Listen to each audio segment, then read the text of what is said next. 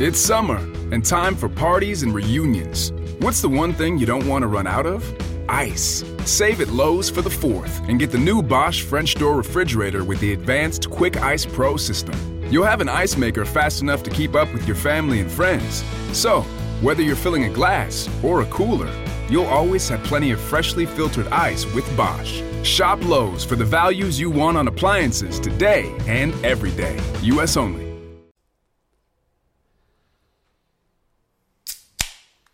Chegamos, molecada. Fala, galerinha dos Tá com podcasts. Opa. Pacundê apresenta Resenha de Boteco. Fala, galerinha dos podcasts. Beleza? Armei alguma coisa na abertura do programa, mas a gente vai se adaptando com a nova vinheta do programa, uma vinheta qualidade com o nosso parceiro Ferrugem que gravou exclusivo aquele áudio ali, aquela voz maravilhosa deste mito do samba e pagode nacional. Só um minutinho. Hum, agora sim, até me babei. É isso aí, galera. O Resenha de Boteco número 3 está começando, está iniciando neste momento. Programa que é gravado hoje, segunda-feira, 29 de abril. Entregue o seu imposto de renda até amanhã se você não entregou. E se você está escutando esse programa depois do dia 30, se ferrou, vai ter que pagar aquela multinha básica. Eu sou Vinícius de Moraes, arroba Vina10, em toda e qualquer rede social que você localizar, inclusive no LinkedIn. Me procure que a gente vende bastante coisa por lá, né? Ou não por lá, mas enfim. Comigo, Guilherme Moreira, boa noite. Bom dia, boa tarde, boa noite, né, É pessoal? verdade. A gente tem que se ligar nisso daí. É que você tá sempre na madrugada online atrás dos furos. Exatamente. É prazer aí estar novamente com, com você, com o Mug, com o nosso convidado especial de hoje. E vamos em frente. Oi, Mugi. Boa noite, bom dia, boa tarde. É um prazer estar com vocês e vamos lá. Que beleza, hein, gente? Que beleza, que momento. Conosco hoje ele, que é blogueiro, não é mais blogueiro, era blogueiro do Globoesporte.com, mas nunca deixou de ser global. Ele que é o CEO da Threats Corporation. Ele que já foi o rei da noite curitibana. Ele que é o maior símbolo de atleticanismo do Twitter. Ele que é este negro maravilhoso. Juliano Lorenz, o pai das resenhas épicas no WhatsApp. E aí, Fusca, beleza? Bom dia, boa tarde, boa noite aí para todo mundo que está acompanhando o Resenha de Boteco. Mais uma vez um prazer inenarrável receber esse convite. Já participei da primeira edição do programa lá em 2013, né? E é realmente uma honra estar aí para falar tanto do Atlético como do futebol como um todo. A resenha de vocês é muito show, nota 10. É isso aí, o Fusca que participou, se eu não me engano, da segunda ou terceira edição do Resenha em 2013, a primeira que foi gravada, a primeira que foi pro ar, inclusive a gente descobriu que dava para gravar no meio, já estávamos naquele momento muito bêbados, porque na, naquela época, inconsequentes, tomávamos vodka durante o programa, não apenas cervejinha, né? E aquele programa começamos felizes e terminamos quase gorfando na mesa, mas foi um programa épico, maravilhoso, lindo. Inclusive vou tentar até disponibilizar pro Adé colocar na nossa, eh, nas nossas plataformas de podcast. Você até tentou reviver esse programa, né? Tentou reviver esse programa com outro convidado que estava naquele dia, né? Mas infelizmente hoje ele não pôde participar. Por... Por quê? Porque ele é um cara que estava virado e achou que era melhor dormir nessa segunda-feira do que vir ao programa. Então esse é o exemplo, né? 2013, 2019, nada mudou. Exatamente, gente. Conosco aqui também Celotas e Adé, nossos patrões, digamos assim, junto com o Rafael, que hoje não está aqui, veio uma vez, ouviu esse monte de besteira que a gente fala e falou, galera, cuidem deles lá, eu não vou ficar lá segunda-feira à noite ouvindo o que, esses caras falam, mas nossas saudações também para o Rafa, Celotas e Adé por aqui. E, galera, lembrando que o Resenha é um podcast produzido e distribuído pela Pacundê, selo aqui de Curitiba que produz e distribui podcasts dos mais variados temas de forma gratuita e independente. Lembrando que para manter essa estrutura, a Pacundê depende da sua ajuda. Por meio de uma contribuição mensal de qualquer valor a partir de R$ reais, vocês geram recompensas e vão desde ter o nome citado nos programas, canecas e até participar de um churrasco com a galera. Eu quero estar nesse churrasco também. Inclusive, você pode tirar uma foto com o Mug, que é a pessoa mais linda nesse estúdio nesse momento. É, então, se por acaso você gostar do nosso programa, e a gente espera que você goste, é, entre em Catarse, que é C-A-T-A-R-S-E.me barra Pacundê, com N de navio, e ajude a manter o Resenha de Boteco no ar, o CastCast, o Podcast, Podtretes e outros podcasts aí que estão pintando na grade, digamos assim, da Pacundê, tá? Toda contribuição é bem-vinda, não o, o, valor mínimo, o valor, cara, quanto você achar que o nosso trabalho, vamos dizer assim, merece, você faz a contribuição ali, pode ser no cartão de crédito, vai liberando o negócio ali, vai pingar na nossa conta e a gente vai conseguir manter esse estúdio de primeira linha, esse material, todo, tudo que chega para vocês aí de qualidade. Beleza? catarse.me barra pacundê. E ao longo do programa a gente tem mais novidades aí sobre os outros podcasts da casa. É isso aí, galera. Vamos começar o nosso programa. Vamos falar aí é, de uma, uma, uma, coisa chata que aconteceu aí durante a semana, né? A semana que passou. Foi na quarta-feira, né? O... Vamos falar sobre o falecimento do Dirceu Krieger, que é o maior ídolo da história do Curitiba. Inclusive, nesse momento que gravamos o programa, é, a bola está rolando no Couto Pereira. O Curitiba joga contra a Ponte Preta pela estreia da Série B e um jogo festivo de homenagem é, a Dirceu Krieger. É, Curitiba liberou entrada, ingressos gratuitos, quer fazer uma homenagem muito bonita a Dirceu Krieger nessa noite de hoje e, e a gente sabe que por mais é, linda que seja essa homenagem, ela jamais vai chegar ao que significa o Krieger para o Curitiba. Então, é, a gente vai abrir o programa falando um pouco disso aí, um pouco deste ícone do futebol paranaense, porque falar de Curitiba e não falar de Dirceu Krieger não, não fala de Curitiba. Mugi, para a gente começar um pouco esse papo sobre Dirceu Krieger, você tem algumas informações, tem alguns dados históricos, conta pra gente aí é, o que, que você tem de Dirceu Krieger ao longo da carreira dele no Curitiba. É, pois é, Vina. Infelizmente, na semana passada recebemos essa notícia de surpresa, né? A gente sabia que ele já não vinha bem de saúde, mas foi uma surpresa porque ah, ele estava na, na, final do Campeonato Paranaense e tal. É, o Krieger, toda homenagem para ele é, é, pouco por tudo que ele representa pelo pro, pro Curitiba. Ele dedicou 54 anos da sua vida ao, ao clube. É, eu acredito que, que ele simboliza até mais para o Curitiba o pós-carreira dele, por tudo que ele viveu ali dentro. Quem conheceu o Krieger sabe a pessoa que ele era, no trato com as pessoas. E falando um pouquinho dos números dele, ele, ele fez 252 jogos pelo Curitiba, 58 gols. Logo na estreia dele, ele já, ele já fez o gol. O apelido Flecha, Flecha Loira era devido à velocidade dele, um, meio-campo muito rápido. Em 1970, num jogo contra o, Água, contra o Água Verde, ele se chocou com o goleiro e ele teve um, um rompimento no um rompimento do intestino. O Krieger ficou 70 dias internado em coma. Ele chegou a receber a, estre a extrema unção o quarto em que o Krieger estava durante esse período de coma, ele, ele virou um local de, de, de orações dos torcedores. E, e ele, por um milagre, ele, ele renasceu e ainda continuou a, continuou a carreira dele até 1975. O Krieger conquistou sete campeonatos paranaenses, além do Torneio do Povo, em 1973. Então ele fez parte daquela geração histórica do Coritiba ali da, da década de 70. E além disso, como, como, como jogador, como treinador, ele é um dos treinadores com mais jogos pelo Coritiba, com 185 jogos.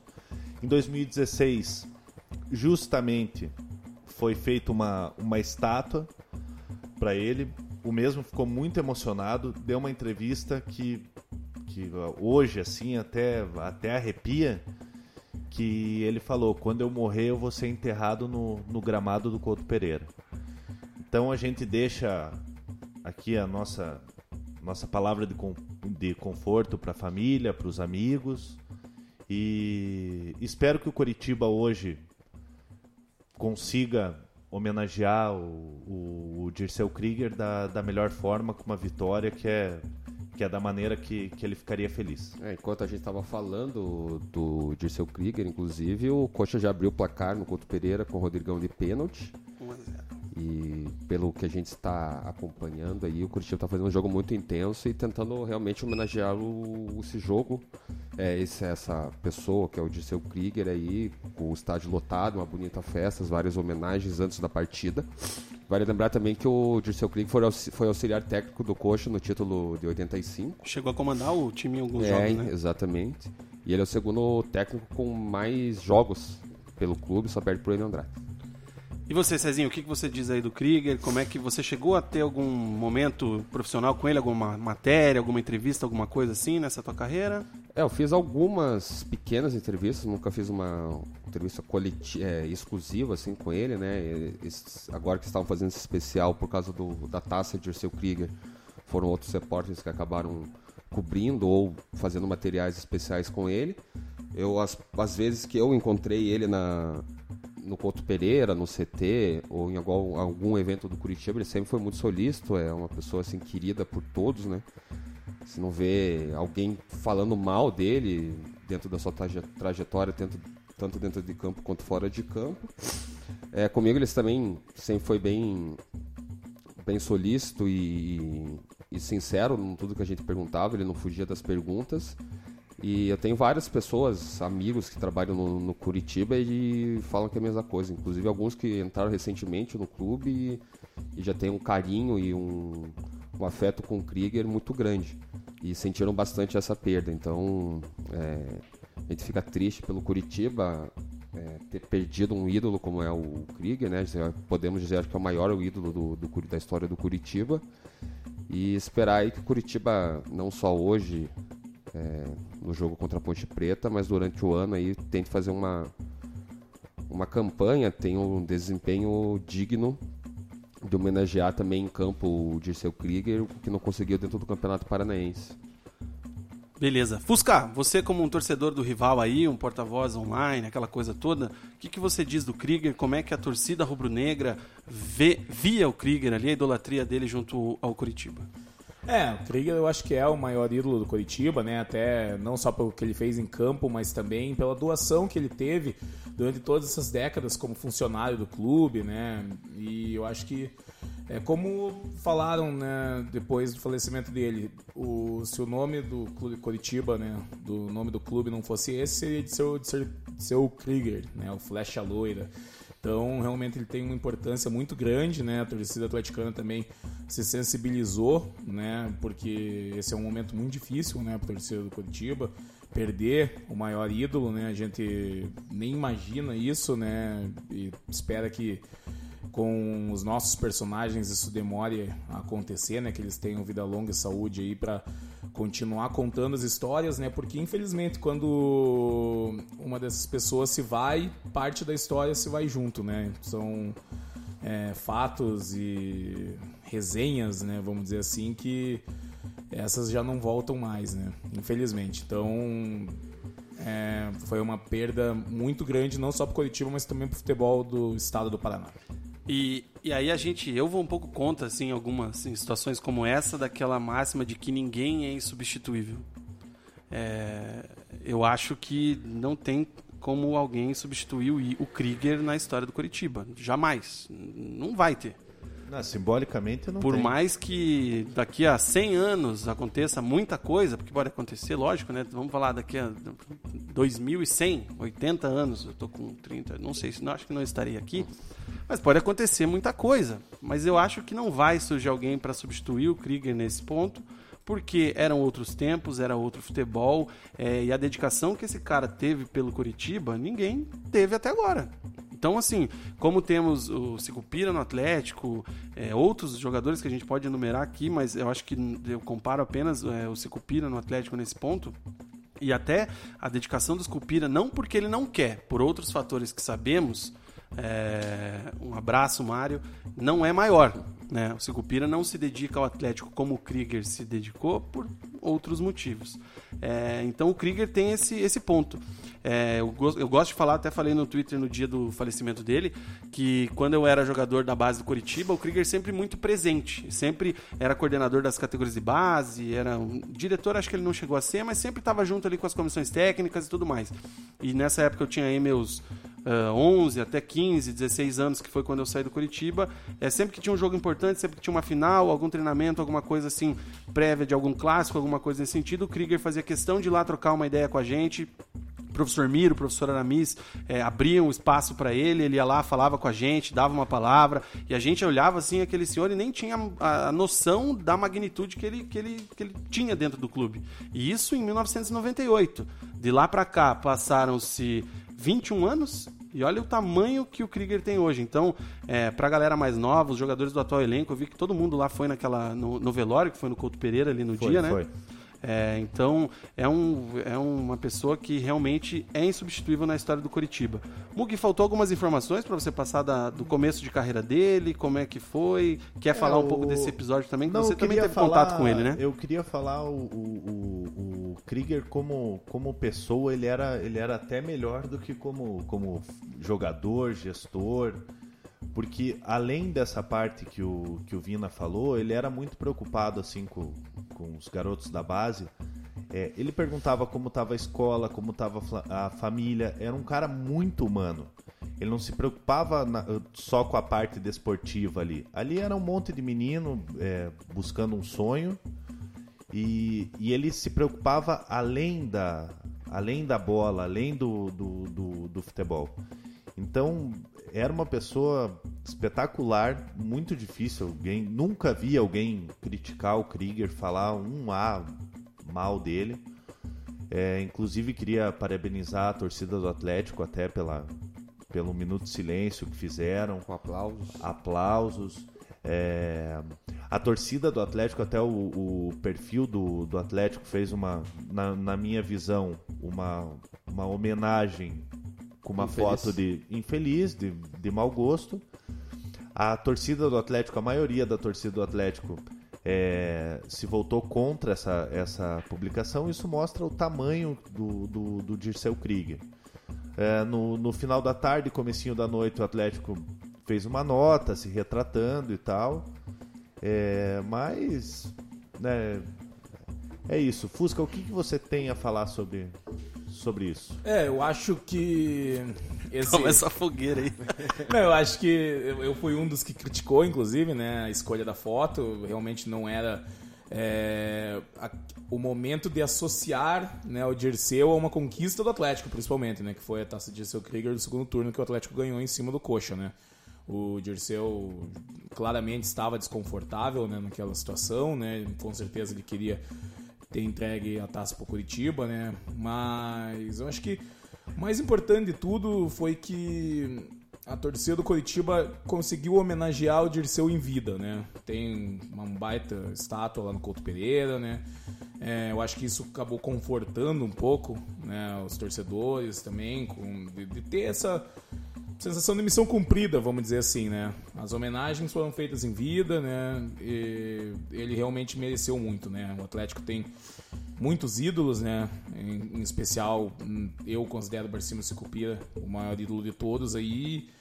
E fica, ficou a dica, né? Atlético- indiretamente ficou a dica pro Atlético também começar a valorizar um pouquinho mais o Sicupira antes que a história também se vá com ele, né? É, o Atlético tem muito que aprender nesse sentido, pelo menos, né? Com o Curitiba. É... Essa estátua veio por uma iniciativa do torcedor. Isso é importante ressaltar também, né? Foi um- uma vaquinha, né? Que se diz que eles arrecadaram todo esse valor e não é um valor barato. É quase 200 mil, se não me falha a memória. 190. É. E arrecadaram até mais, ainda sobrou é, É, dinheiro. menos do que um mês do, do salário do Alexandro no passado. Ah, Com- Pega a crítica. Com, com quanto que o clube participou da estátua? Só o espaço? É, só, Só, o terreno, digamos Só o assim? espaço ali pra eles colocarem, porque foi um- uma iniciativa do torcedor mesmo. Na do gestão do senhor, Bar do senhor Bacelar? Bacelar. Tá. Perfeito. E. Enfim, e, e a gente acompanha o torcedor do Curitiba também com essa idolatria a ele e que o clube também, né? O Coxa, a gente sabe que não tem a idolatria do, do Krieger, mas ele também faz algumas homenagens, jogos específicos a alguns jogadores, ex-jogadores que passaram pelo clube, faz um copo com, com a com a foto do, a foto do, atleta, homenageia com alguma placa É, o é, jogador durante os desfila em jogos. campo, no intervalo. Vão pra coletiva É, também. exatamente. né? Isso, isso. Então tem um. Não é, claro, do tamanho do Krieger, até porque o Krieger é maior que eles, com, com uma figura dentro do Curitiba, mas tem esse, esse contato. E até uma coisa do, dessa gestão do Samir mesmo, antes não tinha, e é ele que está implantando essas homenagens aos ex-jogadores do clube. E o Atlético acho que precisa, porque a gente vê quando tem alguma coisa nesse sentido. Tá, O Atlético emprega bastante ex-jogadores, né? não verdade. podemos negar isso. Quem apoia, né? É, mas é exatamente isso. É jogador que está do lado sempre da diretoria. Então, se você criticar a diretoria, provavelmente você não Você vai não ter vai espaço dentro do, do clube nem vai ser homenageado. E essa briga do Petralha com o Sicupira, que é o maior ídolo, o maior artilheiro da história do Atlético, o maior ídolo do clube, não tem sentido nenhum. E a- algo pessoal que eles possam ter um com o outro aí tem que ser deixado de lado, porque o, o, o clube é maior e o- os dois fazem parte de- dessa história do, do Atlético. E não é só o Secupira, eu acho que tem que ser homenageado, acho que em vida o Petralha quando sair, também tem que ser porque ele mudou a história do Atlético. É. Até tem o Nilson Borges, né, que era companheiro de Sicupira na década de 70, que trabalha no clube desde então, também tem uma história parecida com o Krieger nessa parte, né, tá lá há décadas no clube. E é pouco lembrado, né? Sim. É, o Bocão é pouco lembrado, ele também é um cara mais reservado, né? Mas mesmo assim, acho que o clube deveria valorizar um pouco mais ele também, né? Tem os ex-jogadores, como você falou, esses são mais recentes, né? São de 2001, geralmente os atletas que estão trabalhando no Atlético hoje em dia, mas principalmente no caso do Nilson, né? Que tá lá, né? Um cara que era, né, pra ser. Não tem a briga, né? Que, tem, que o Secupira tem com o Dr. Mário. Acho que poderia começar aí um pouquinho é, a ser mais valorizado, né? Foi também um excelente jogador aí quando, Tudo, quando jogava. tudo no clube começa pela sua história, né? É, até não, tinham, tinham clubes que faziam isso, não sei se ainda tem, que quando contratavam alguém, levavam o jogador para dar uma volta no museu e tudo mais, para saber onde é que ele tá chegando, né? Porque hoje o jogador assina um contrato de seis meses, prorroga um ano e vai embora, e aí? E o torcedor não, né? Tá lá sofrendo a vida inteira. É, eu lembro que o Sicupira foi homenageado, acho que pela gestão do MM, né? Do Marcos Malucelli, com um estacionamento de Bicicletário. bicicletas na arena, né? Era, Exatamente. era o espaço Sicupira para estacionar bicicletas. Teve até uma boa é, intenção, vamos dizer assim, mas né, não podia, não foi uma boa execução. Mas assim, Vina, do... a gente espera de verdade que, que essa, a morte do Krieger possa, possa fazer o, Petralha pensar um pouco mais na, na história do clube e, e igual o Fusca falou. A gente homena- espera porque a gente tem um bom coração, mas você É. acha que vai acontecer? Ah, eu sempre espero uma boa atitude das pessoas, cara, mas é, não adianta esperar acontecer alguma coisa pra daí falar, ah, foi ídolo, construir estátua e tal. O Krieger eu sei que morreu sabendo da importância dele pro, Isso, pro, pro Coritiba. O Sicupira, através do torcedor, ele sabe da importância, Também. da importância dele. Mas vocês acham que ele não, não, não fica magoado com a situação? Ah, com Óbvio que fica, entendeu? Ele, eu, eu acredito que ele não se sinta bem-vindo na, na Arena da Baixada justamente por quem comanda o, o Atlético. É, mas eu acho que é. Pra finalizar até a parte do Krieger, não sei se o, Fusca ainda quer comentar alguma coisa. é, fica mais. O mais importante disso é o legado como pessoa, né? Por mais que a gente saiba dessa história que ele tem pelo Curitiba, toda essa é, idolatria e toda essa figura que ele representa na história de um grande clube brasileiro, é, eu acho que pra pessoa é saber o quanto que ele foi importante na vida de muitas pessoas, às vezes até não sabe. É, e eu acho que não tem nada melhor do que isso, ou maior do que isso. É saber que você foi importante na vida das pessoas e deixou um, um legado não só como jogador, mas principalmente fora de campo, como uma boa pessoa. Fala, É, Fusca, pra gente o- fechar. Até a história, né, como jogadores, né, do Krieger e do Sicupira se entrelaça um pouco, né? O próprio Sicupira postou uma imagem da placar de 1975, né, ontem.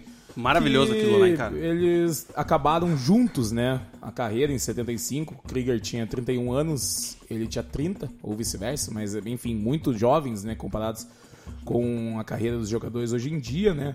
E também já deixar aí que, né, como a torcida do Coritiba fez né, a vaquinha para o estado do Krieger, a gente também está com projetos aí de, né, quem sabe, fazer uma vaquinha para fazer a estátua de Sucupira. Já estamos aí abrindo contatos, né? Através com- da Tretes? Através da. Tretes, exatamente.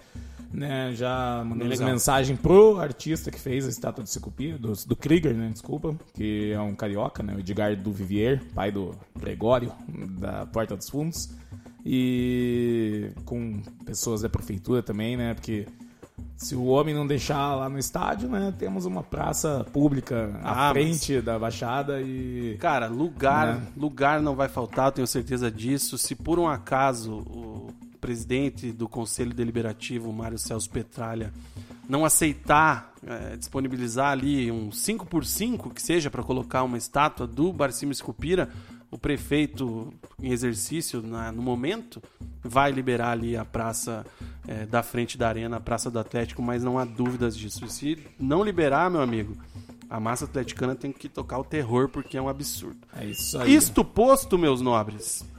É, gol do Verdão? 2 a 0 Quem fez o gol? Rodrigão, de novo. Ah, Rei Drigão. A né? gente já fala do Coxa, porque eu falei, acho que no primeiro ou no segundo programa, que esse cara vai subir o Coxa se. Quer dizer, eu não falei que vai subir, mas eu falei que ele sobe o Coxa sozinho se tiver mais Quando um eu cara. falei que o coxa ia subir, Não, você não vai né? subir. Claro que vai. Vamos mudar de assunto, mas antes eu tenho um anúncio importantíssimo pra fazer, galera. E o anúncio é o seguinte: amanhã pela manhã, assim que você terminar de ouvir o Resenha de Boteco, caso você não esteja escutando ao vivo, você pode também sintonizar no seu, na sua plataforma é, de áudio, ou como é que é que vocês chamam? É, agregadores de podcast. Esse é um termo que eu preciso acrescentar ao meu vocabulário. Vai ao ar o segundo programa, a segunda edição do CastCast. Esse nome seria legal se eu participasse, que eu ia falar carioquês, assim, CastCast. Podcast, CastCast, que vai ao ar agora na sua segunda edição. Podcast que tem a participação do Celotas, do Rafael, do Adé e do Rafael Porto. O primeiro tema foi ódio na internet, eu vi, muito bom o programa. E o segundo é sobre profissões. Isso vai ao ar então amanhã às 7 horas da manhã já está online, né, para você pegar aquele trânsito gostoso, para você ficar em pé naquele Santa Cândida Capão Raso, para você é, dar aquela banda pela canaleta para economizar o VT, ou para você que acorda meio-dia, como o Fusca faz, por exemplo, Ah, e coloca lá o CastCast no seu agregador de podcast. Beleza?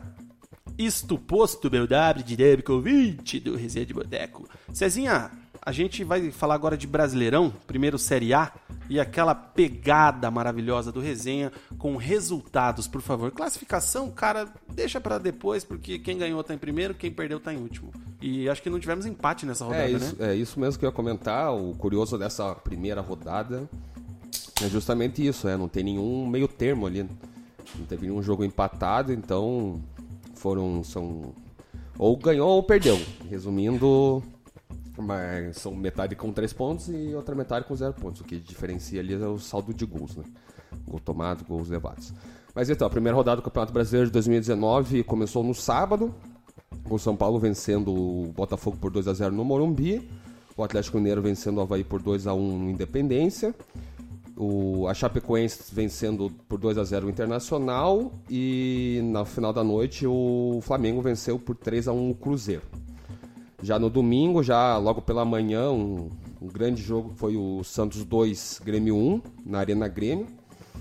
É, continuando no período da tarde, o Ceará venceu, goleou o CSA por 4 a 0 o, No jogo da TV aqui para o Paraná, pelo menos, o Bahia venceu o Corinthians por 3 a 2 O Furacão goleou o Vasco por 4 a 1 O Palmeiras também goleou o Fortaleza por 4 a 0 E fechando a rodada, o Goiás acabou batendo o Fluminense fora de casa por 1 a 0 Então a classificação é aquilo que a gente comentou, né? São 3 para 9 Primeiro estaria o Ceará e o Palmeiras, né? Que foram ganhando de 4x0. O Ceará tá em primeiro com três pontos, né? O Palmeiras também com três. O Atlético Aparelho seria na três, O segunda, Atlético tá em terceiro, terceiro. o Flamengo em quarto, São Paulo em quinto, Chape sexto. Esse é Antes dia da, seis. gente, antes da gente entrar no Atlético exclusivamente, o que nessa rodada assim, o que que vocês consideram de surpreendente, galera? Ah, pra vocês, assim, um resultado que não, não contávamos. Vocês escalaram quem no Cartola que levou um atraso? Bom, o, o Fluminense perder em casa pro Goiás, que é um candidato pra mim, né? Eu até coloquei como, vai, como rebaixado no resenha passado. É um resultado até surpreendente. É... Sim, o Fortaleza. Claro, eu esperava que perderia do, do Palmeiras fora de casa na sua estreia, assim, mas uma goleada eu até achei um pouco exagerado pelo que eu esperava do Fortaleza. Não que eu acho que vai fazer uma grande campanha, mas pensando que, que vai lutar um pouquinho dá um pouquinho mais de trabalho para os times, né? Tudo bem que o Palmeiras é o campeão brasileiro, mas mesmo assim. E eu também achei curioso a goleada do Ceará contra o CSA. Eu também acho que o CSA vai ser o saco de pancadas, um Paraná 2018. Mas como o Ceará também é um concorrente direto, ele vai de 4 a 0 na lomba já de, de cara, assim, é um resultado preocupante. E do Ceará, né? Porque É, era lá, Copa exatamente. Nordeste, aquela coisa. Não levou uma tunda de algum time do eixo, vamos dizer assim, né? Nada, nada contra o Ceará, mas o Ceará também vai brigar pra não cair. Exatamente. Então, é, pode ser. Mugi, o que, que você destaca aí como surpresa pra você nessa Meu rodada? destaque vai pro, pro, pro Goiás. Goiás Destaque ganha- positivo, então. positivo. Ganhou do, ganhou do Fluminense no Maracanã. É, eu até escrevi no Twitter ontem. o- eu não sei até quando a imprensa vai defender o Fernando Diniz. Porque o Fluminense teve quase 80% de posse de bola. Não conseguia concluir, ficava rodando na frente do gol do, do, do gol do Goiás. O, o Tadeu, ex-Coritiba, pegou um pênalti. O Fluminense teve um gol, um gol anulado pelo VAR. E aos 44 do segundo tempo, o Rafael Vaz fez um gol de falta, que na minha opinião o Rodolfo, ex-goleiro do Atlético, falhou. Então a, a minha surpresa positiva é o Goiás. Antes de pôr o Fusca na roda, vou, agora vou, vou que- quero questionar você. Pode falar. O Fluminense teve um gol anulado de forma incorreta. Pelo, com o VAR, o gol era legal. Você, você Ó, concorda? Ampliou 2x0, Rodrigão de novo. É, a gente já falou. É isso aí, galera. É, o, o, o gol do Fluminense anulado de forma errada com VAR, certo? Certo. A falta, você achou que foi? A falta do gol do Goiás? Interpretativa, né, Vina? O cara veio no. O, o atacante do Goiás veio na frente, ele deu uma empurrada, deu um tranco ali, é interpretação. Mas você viu que o. Mas se fosse o Colmog, gente já viu o sabia né, o que Eve- acontecer. Eve- Ai! Quem que foi o menino que fez a falta? O que... Foi Everaldo? o Everaldo. Everaldo. Ele tocou primeiro a bola, não, nem encostou no jogador, depois caiu. O Salvio disse que não foi falta, que se não, não tem VAR, né? Pra falta não tem VAR, mas a falta que foi marcada foi de forma incorreta. Então não era pra ter tomado gol e era pra ter feito 1 a 0 Não, tudo bem, mas. Aí, sem contar que o- no pênalti foi uma maior confusão, né? Ficou 28 minutos parado, daí começou a chover quando ele foi bater o pênalti. Não que justifique, mas, É, mas- com certeza dá uma atrapalhadinha E ali no, no clima do jogo. E mesmo assim você acha que Eu acho que surpreendeu. perfeito.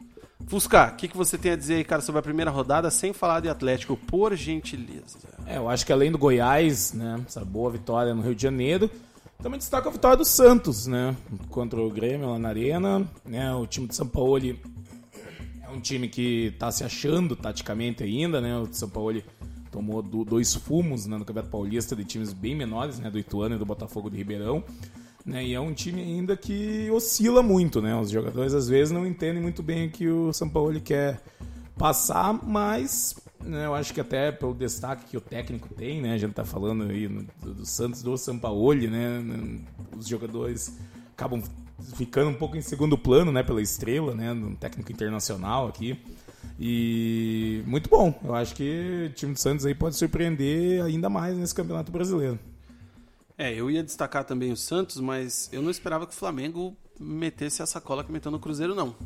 Tudo bem que o gol do Gabigol foi no finalzinho ali, mas eu tava vendo na esteira agora, antes de vir pra academia, o reprise do jogo, pra vir pro programa o reprise do jogo, e cara, o Flamengo foi muito bem contra o Cruzeiro, hein? Eu não esperava, até porque, é, como diz o Mauro César, não acho que o Flamengo tem um treinador que consiga fazer o elenco atual jogar. Aí outro destaque, Vi, na rodada não teve empate, né? Exatamente. Também falamos isso na hora que você estava ausente. Ah, desculpa. E agora vamos falar de quem não surpreendeu, na minha opinião, na primeira rodada. Pra mim, esperado resultado. O Atlético Paranaense, o Furacão, atropelou o Vasco na Arena da Baixada. Cezinha, passa aí a súmula do jogo, por favor. É, então, o Atlético venceu o Vasco por 4 a 1 no domingo na Arena da Baixada. Os gols foram marcados por Bruno Guimarães, Marco Ruben, Rony, ou gol contra, né? Foi contra. Então. Súmula está contra. então, E o Nicão fechou o placar pro Atlético contra o Bruno César aí, quase nos descontos. Gol contra do Werley, ex-Curitiba. Descontou para o Vasco. O Atlético que agora pega o Fortaleza na quarta-feira, às 9h30 no Castelão.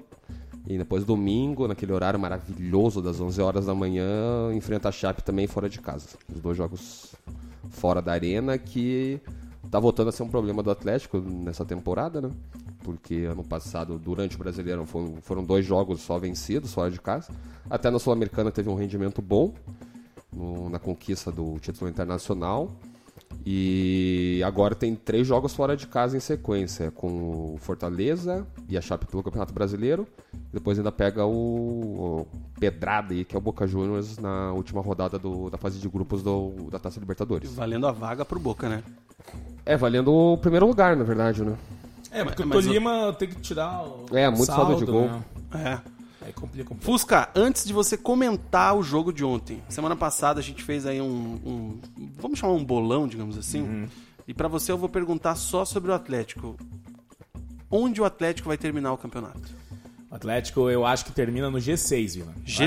acho que Entre os seis primeiros. Beleza. E aí, cara, deu liga esse time? Tá Não, realmente. mas é em que posição É, específica? Vamos, vamos- vamos, vamos- ser mais ousados. Sai do muro, né? Quinto lugar. Quinto lugar? Tá bom, tá bom. Alguém falou. O Guilherme de Paula falou que o Atlético ia terminar em quinto. O Mug falou que o Atlético ia terminar em quarto. Mas eu já mudei já. E o. Não, só muda na virada do turno. É, Agora não pode. turno. Mantenha o seu palpite. O Cezinha convicto, não não, falou a posição do Atlético. É, colocou não colocou entre os é, cinco. você colocou cinco só. Eu também não coloquei.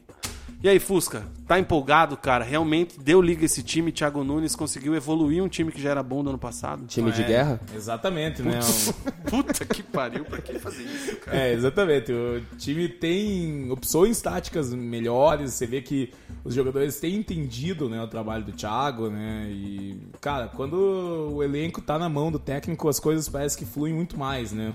É, novamente aí destacar o trabalho de gestão de plantel do Thiago Nunes, né? Que é um cara que é muito bem visto pelo elenco, tem ali principalmente os veteranos na mão, né? Que geralmente os veteranos que são um problema nos elencos, né? Que acabam puxando aí motins, vamos dizer assim, né? Para derrubar treinadores. É muito comum isso no futebol brasileiro, a gente sabe disso. O próprio Atlético, a gente passou por essa experiência com o Fernando Diniz, né? Então, é, isso é um ponto muito positivo do Thiago que acaba refletindo no trabalho dele. Ele tem calma para trabalhar, os jogadores compreendem né, as instruções, né, as partes táticas. O Atlético hoje já joga numa tática diferente da do ano passado, né? A tem principalmente o Bruno Guimarães, né, que era um segundo volante, hoje ele joga de meia central e joga como um destaque. É o né? 10 do time, assim. É. Não é o número 10, mas ele é o 10, Exatamente, né? Ele, é, o distribuidor das ele é o jogadas, é, quem cria, né? Exatamente, né? Fez o gol, né? Tá sempre na frente, te- tem um, é, uma, uma ação ofensiva muito grande, né? E acaba é, tendo destaque. Foi o melhor em campo, mais uma vez muito merecido, né? Ele geral, dificilmente faz uma partida ruim, né? E no geral, o time tá muito bem, né? Novas opções táticas, a gente vê que o time tá mais dinâmico, né? Principalmente dentro de casa, é, tá dando gosto de ver jogar. Ontem, realmente, o Atlético jogou por música até o 4x0, Que isso. né? Qual música? É... Qual que você cantou ontem no grupo? Qual que eu cantei? É, Gustavo Lima. Não, Gustavo Lima é o torcedor do coxa que tem que cantar, que tem que sofrer um pouco mais, né? eu, tô, eu tô mais pro é, Thiaguinho Domingo, como que é? Domingando. Domingando, exatamente. Domingando com o Furacão. Exatamente. Cara, é... Mug, pra você, o Bruno Guimarães vai jogar na Juventus, vai jogar no Barça... Benfica tá de olho, hein? Ah, que Benfica não tem Respeita. bala, não tem bala. Futebol português, com todo respeito ao Gui, é segunda divisão da Europa. Tá, brincadeiras à parte, cara, o que, que você achou do Furaca, velho? Arrombado. Não, o time do Atlético tá completamente encaixado. É, acho que não foi nenhuma surpresa o 4x1 no Vasco, tanto que no programa passado eu até falei que o, o Vasco deve cair. A disparidade entre os dois é, é muito grande. Em relação ao, ao Bruno Guimarães, eu acho que ele deveria ir para a Inglaterra. É, e outra coisa, eu acredito que se o Atlético conseguir manter na janela o Bruno Guimarães e o Lodge, o Atlético briga pelo título. Ó, Eu, eu acredito, eu, eu acredito, de verdade mesmo. O- hoje até no, no, no Twitter é, eu postei. Eu não, não lembro o que eu postei, dei um. não, de- deixa eu Não, ele falar. tá querendo valorizar o Twitter dele, Não, mas. eu postei um negócio assim. Fala que tua eu- arroba pra você ganhar os seguidores. né? Não, não é, arroba Mug11. É, Mug é- é com G-U-I, né? Isso, 11 o número. É, eu coloquei que o Atlético ficaria no mínimo é, entre os três. E daí um torcedor do Atlético falou: Ah, calma, não, não vamos se empolgar e tal, precisamos Cara, de um você muda de zagueiro. palpite toda hora, mano. E vou mudar até o final do ano, eu vou falar que o Atlético vai ser rebaixado. Pelo amor de Deus. Segunda-feira passada você falou que ia ser quarto, hoje você falou que ia ser terceiro, e agora Semana você tá que vem eu falo que vai ser segundo. E. Não, não tô cravando, eu acho que briga pelo título. Se conseguir manter o Lodge e o. E o Bruno Guimarães, briga pelo título. Mas vamos ser sinceros. Você Não vai tô- manter, né? Você acha que eu tô mentindo? Não vai manter, né, Eu acho que Cezinha? depende Fusca? muito do que o Atlético vai fazer na Libertadores. Se passar das oitavas de final, pode ser que eles segurem aí nessa janela da metade do ano. Ou pode fazer até às vezes um esquema, vende pra, pra ir depois do, do Campeonato Brasileiro, na outra janela, enfim. Acho que vai depender muito aí do que o Atlético quer também pro ano, né? Se ele acabar passando nas oitavas de final, ou se o Petralha vê uma possibilidade de ganhar uma Copa do Brasil, já que entra já direto nas oitavas, é um caminho mais curto para um título no ano. É, acho que depende, são algumas variáveis que acabam acontecendo. Eu acredito que um, acho que um deles possa sair no meio do ano, mas tem que esperar um pouquinho que, que o seu Mário É, é vai isso pensar que... aí no, na projeção do ano em questão de título ou possibilidades maiores. Mas 40 milhões de euros é. É, essa seria a multa, né? Daí não teria nem o que Não, fazer, né? eu, eu acho que um dos dois vai embora. É. Eu, eu acho que vai. Até porque, assim, eu não, eu não tenho o nível de, de fontes e informações que Cezinha e Fusca têm, principalmente. Mas eu não sei até que esse time do, do Atlético não é um time barato. Né? Teve reajuste de Thiago Nunes agora, não é barato o time do Atlético. Cara, se pingar a grana, nem que não seja multa, mas algo próximo disso, um dos dois eu acho que o homem vai mandar embora. Ah, mandar embora, entre aspas, vai liberar. E até porque vai ser difícil segurar os moleque. Esses dias eu tava assistindo os stories do Jonathan, lateral direito, né? Que se nomeou o príncipe dos stories, o Fred deu uma moral pra ele, e aí eu, eu, eu, eu entrei lá no, no, no, no stories do cara. Legal os stories dele. Mais ou menos, assim, porque ele parece que ele tá num documentário, ele fala, fala galera, beleza? Tamo aqui no ônibus. Daí passa dois segundos, fala galera, tamo aqui no ônibus fazendo a curva, daí ele filma os caras lá, zoa o Márcio Azevedo tal. É, é, é um storyzinho assim que, num primeiro momento, pra mim que não sigo, foi interessante. Assim, mostrando os bastidores, ele perdeu a chave do quarto lá do hotel, não conseguia entrar. Não, o Márcio Azevedo perdeu a chave do. O cartãozinho do quarto do Márcio Azevedo deu pau, ele não conseguia entrar, os caras cagaram na cabeça do Márcio Azevedo. Então, é, são jogadores caros. Eu acho que um dos caras vai ter que ser liberado. Eu tenho duas perguntas pro Fusca aqui. Opa, Vina. vamos lá. Tá cortando o Vina, né? É, Ele não, não, não, gostou. Só, só- rapidinho. rapidinho, não. Ó, o Cezinha já sabe como é que é minhas caras já. Não, mas aproveitando aqui, só deixa Aproveitando que tá falando corte. do. Eu comecei a falar do Jonathan pra mandar uma pergunta pro Fusca e você, pau! Mas talvez seja a pergunta que você ia fazer. Então vai. O Eric aqui tá falando que a folha salarial do Atlético é de 2 milhões e meio. Qual Eric? O Eric do quê? Eric Osmar Ferreira. Só acredito se Ah, é fosse o Eric Quinho. Petralha É o nome é dele. Quinho. Cara, Eu só a- acredito nesse tipo de informação se o sobrenome for Petralha. É, a folha acho que varia entre isso e 3 milhões por aí. Outra pergunta. O Rafu perguntou: Marco Rubens superou as expectativas criadas pelos torcedores em, em superar o Pablo? O Marco Ruben tá com oito jogos, contando os amistosos, né? Em nove gols. Né, em jogos oficiais, seis jogos, seis gols. Não tem como não estar empolgado com o homem, né? O Ele é homem- quase tão bom quanto o Rodrigão, né? É, tá pau a pau, ó, é, é praticamente um.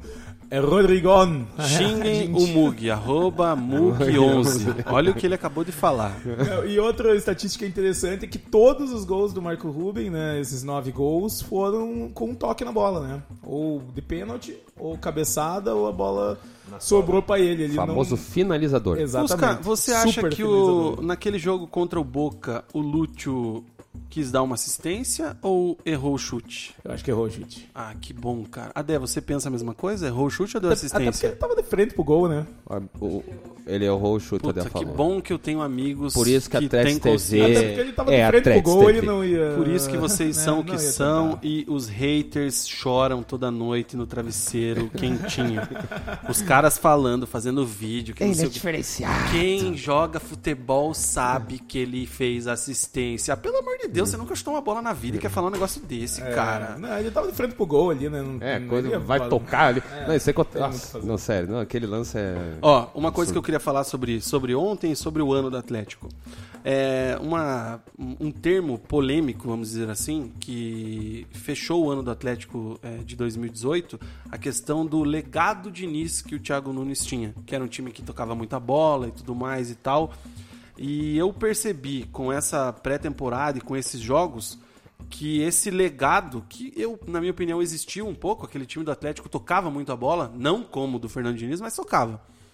É, tá cada vez menor. Porque o, o que você falou, Fusca, faz muito sentido. O time do Atlético é um time vertical. Objetivo, né? É um time que vai pra cima, é um time que não quer nem saber. A bola sobra pro Lodge, não tem, não tem ninguém pra ele tocar. Tem um espacinho, ele solta uma, uma pancada. E foi o gol contra o contra. o, O Wilstermann. o Wilstermann na semana passada. É, tô certo ou tô viajando? Não, tá certo, Vina. Eu acho que se tem um legado do Diniz ainda no time. A saída de é, bola. É, a saída de bola respeito com o Santos. É. O Santos era muito ruim com a bola no pé. Né, e ele, o- ele já puxava o volante ali também É, recuar, pra pegar a bola, fazer a É, saída de três. três, É. Exatamente. E principalmente o Santos, a gente dá pra ver que melhorou com o Diniz, assim. Mas de resto, eu concordo com você, Vina. Tem desaparecido bastante, o Atlético tem sido mais objetivo, né? Chutão quando precisa, não tem essa, apertou, manda o bago pra frente, né? Não tem pra quem tocar, bate no gol, né? Então, se tem um pouco do legado de Diniz, mas eu acho que sim, quase nada hoje em dia. Esse né? ano passado, eu até acredito que tinha um pouquinho mais, que ele, claro, era um- até por ter um treinador no- novo no cenário nacional e tendo uma grande oportunidade, ele, ele mudou, claro, né? Tanto que o Atlético conquistou, que conquistou e teve uma grande recuperação no brasileiro. Então ele aperfeiçoou muito bem o que o Diniz tinha, mas ele não deixa, ele não focava só no posse de bola. A gente via até jogos fora. No começo ele tinha bastante posse, mas depois ele foi diminuindo, diminuindo tendo, e sendo mais agudo, mais vertical, como o Vina falou.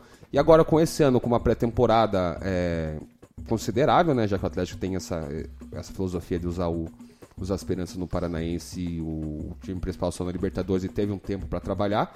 Ele conseguiu variar, e tanto nas coletivas que ele falava, nos pré-amistosos e durante os amistosos que a gente viu contra os times paraguaios, era justamente isso, que ele queria usar, ele usou esse tempo para ter mais variações táticas e ter mais opções dentro do jogo para ele mudar. E a gente viu que aquele 4-2-3-1 eterno do Atlético já não, não é mais assim. Hoje ele trabalha com algumas formações, é 4-1, 4-1. Às vezes tem um 4-2-3-1, é 3-4-3. Então ele defende no 4-4-2. Então são é, muitas variações. E até ele falou que pode, em eventuais jogos, a gente está até curioso com esse jogo do, Boca. do Boca dele eh, defendendo uma linha de 5, que ele falou que está treinando para jogos assim, que ele considera um pouquinho mais perigoso. Então é isso que ele está usando. Ele tá, aproveitou um bom momento que ele tem, né, uma confiança muito grande que ele con- conquistou e toda a gestão de grupo que ele tem com, com o elenco para implementar essa- essas novas ideias. O grupo está abraçando e o Atlético desse ano eu já vejo que é bem melhor, do, não bem melhor, mas já é melhor do que o do ano passado. Contra o O futebol que apresenta. né? Contra o Jorge Wilstermann, ele não jogou sem volante de ofício, né? É, então uma coisa que é, foi criticada até pela torcida do Atlético, mas eu fui pelo. Não toda a torcida do Atlético, mas eu vi alguns criticando, mas eu já fui pelo lado contrário. É que o jogo do Jorge Wilson acabou se classificando, né? O Boca beneficiou o Atlético buscando aquele empate.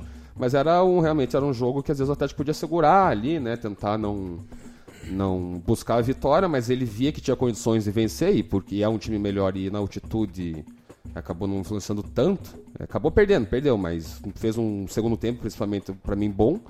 E foi pra cima, foi buscar o que ele achou que, que tinha condições de buscar, que foi a vitória. Acabou num dois lances dos jogadores mais experientes do Atlético fazendo um pênalti bobos, né? Que foi o Jonathan e o Paulo André, acabou perdendo. É, muita gente criticou, falando que podia segurar mais o jogo, ficar segurando o empate ali, ou, enfim. Não é muito perfil do time do Atlético, Mas né? é, o, acho que o Atlético foi buscar a vitória, porque viu que tinha condição e acabou se soltando. Acabou levando o gol, é, numa falha individual. Mas é o futebol do Atlético é assim, é, tem, é, não se contentar com uma vitória curta ou às vezes um empate com o time inferior. Ele vai se adaptando a cada jogo. Nesse Mug, nessa sequência aí do Atlético agora, é, tá classificado, vai pegar o Boca lá na Bomboneira, é um jogo mais complicado, é um jogo que às vezes, é, dependendo do resultado, por mais que já esteja classificado, mexe um pouco com o emocional. É, você pouparia alguém ou você pouparia alguém para o brasileiro? Você, se fosse o Thiago Nunes agora, que postura adotaria é, nesses próximos compromissos do Furacão? Ah, eu iria com força máxima para a Argentina. Não pouparia ninguém. O brasileiro está no início ainda, né? E apesar Mas do. pouparia no brasileiro? Ah, no brasileiro pouparia. Porque o Atlético joga agora é, contra o Fortaleza quarta e no fim de semana Chape fora de casa. Fortaleza lá, Chape lá, Lá. também. E aí Boca em Da Bomboneira. Buenos Aires. Em la boca. Então você, você é com a força máxima nos três jogos. Iria com a força máxima na, em La Bamboneira já para testar o time mesmo. Numa, E nos vai- dois daqui você ia também? Porque vai ser uma pressão danada, né? Lá, em, Sim. lá na Argentina. E nos dois daqui força máxima também? No, no brasileiro? Sim. Não, não iria. Mas Aí ele vai já, pouparia. não é? Então, aí, o Fortaleza- É, Fortaleza. é nisso- é nisso- é é nesse ponto que eu queria Só o chegar, Camacho cara. que é desfalque. Quantos jogos oficiais o time, do- o time A do Furaca fez? Sete? Seis agora. Com os amistosos, oito, né? Não, É, não, oficiais. cinco Seis. jogos da Libertadores e agora o da Série A. não tem o mínimo sentido poupar o jogador, né? Na boa. Não, não tem como. Eu acho que tem que jogar os caras. é, Tudo bem que pra Fortaleza no Ceará é embaçada a viagem, é longe, pra Chape é pior ainda, né? O ano passado o Atlético teve É, vários teve vários problemas, problemas. De, de logística, né? É, não tava no controle da logística. Como é que é que é o, o favorito lá? Esque- Se você lembrar, fala. É, que a logística, Staff. é, o staff do Atlético impecável, não conseguiu. Inclusive, quero mandar um abraço aqui pro meu amigo Caio Derosso, que mandou aqui que. Não vou falar o que ele mandou, mas tá registrado. Abraço, saudades Sapolândia Churrasco. É, e então é, teve problemas para ir para Chapecó por questões climáticas, né? Não estava nos planos da eficientíssima é, equipe de staff do Atlético. E cara, tem que ir pro jogo. E La Bombonera, eu acho que é, o Atlético pode jogar mais leve. E se o Atlético faz história e ganha lá, porque ganhar lá é fazer história, cara, aí eu eu cravo assim o Atlético brigando pela taça, hein, Tomara. Fusquinha? Tomara, hein, Vina? É, realmente, quando, pra Fortaleza vai o time Hoje eu tô bem pro titular. Atlético, né? Você tá percebendo, né? Você faz um coraçãozinho pra mim. A ideia com o coração. É, pra Fortaleza, certamente é o time titular. Não, não, vamos, não vamos ter desfalques além do Camacho, né? O Camacho já é confirmado, não viajou. E- Posso fazer um adendo aqui? Ah, Tô gostando do futebol do Camacho. também. Está surpreendendo. Se tem aí um jogador que está surpreendendo nesse time titular, é o próprio Camacho, porque é, esperava-se que o Wellington né, fosse titular, né, até jogou mais a Sul-Americana, o Camacho estava um pouquinho mais afastado no passado, né? E o Camacho também é um legado do Diniz, né? Que fica Ah, é claro, verdade. né? Diniz aí trouxe o Camacho. E outra, né? surpreendentemente ficou no elenco, né? E ele achei que ficou, ia muita embora, gente né? achou que ele ia embora, né? Ele acabou Eu achei que ficando. ele- Ele veio numa troca pelo Sid Clay, o Sid Clay era o titular, né? Daí o Thiago Carleto tava jogando, o Thiago Carleto foi Nossa. embora também, daí que veio o Renan, né? Então acabou que a vinda do Camacho ajudou não só ele, mas num geral, né, como um todo. E em Chapecó eu não jogaria com o time titular, não. Você dava uma poupada? Eu acho que eu dava uma poupada, né? Fazer uma troca aí de elenco, alguns voltam É, talvez pra eu acho É, eu sou dessa opinião outros, também. Se né? for pensar Joga agora, bem, cara, eu titular acho, e- que, eu acho que os, os principais ali vão pegar um, um zagueiro, um dos dois zagueiros, acho Sim. que teria que poupar. Não o Thiago Heleno, né? Porque esse não quer jogar nunca, porra. Joga, né? Jonathan. Uh, Aí eu, poupa- Jonathan. eu pouparia o, o Lodge e pouparia acho que o Bruno Guimarães e o Marco Rubem. O E o resto... Jonathan? Ah, o Jonathan tem que poupar naturalmente, né? É, então. Mas acho que é bem alguém, é um, alguém na zaga, até pra às vezes testar um Lucas Alter ali. É, um Bambu, eu cha- É um bambu, por- porque como Atlético, o Éder, que provavelmente não vai ficar no Atlético das Aspirantes, que não vai subir. é, tem o Thiago Heleno, o Paulo André, que vai, vai ter- encerrar a carreira agora na metade do ano também, vai se aposentar. Então fica essa lacuna aí dentro do elenco do Atlético. Então é bom tentar testar esse cara, porque tem, tem o Lucas, tem o Zé Ivaldo, que, sou é complicado, né? A torcida já não tá muito tendo paciência com ele. O Éder não vai ficar, então o Bambu tem que ser testado O esses dois. O Éder aí. é o que? Pro Paraná? Não, o Éder vai ou pro esporte ou pro Mas era o que ia pro Goianiense. Paraná. É, né? pro e qual Paraná. que é o último, último update disso aí? É, vai, ele tem proposta do esporte, que é a principal, que ele pretende aí, e do Atlético Goianiense, mas do Paraná aí só se, sei lá, ele tiver com muita bondade na vida e aceitar do Paraná. Cara, não faça isso com a tua carreira, meu irmão. Se você está nos escutando, Série A. né? É, Mas nenhum dos dois tá na Série A, né? Tá, mas ele vai pra um time de Série A. É. Entendi. Fusca, Você deixa, saiu bem. deixa eu te perguntar, Fusca. Você não acha que o Halter tá um pouco acima do Bambu?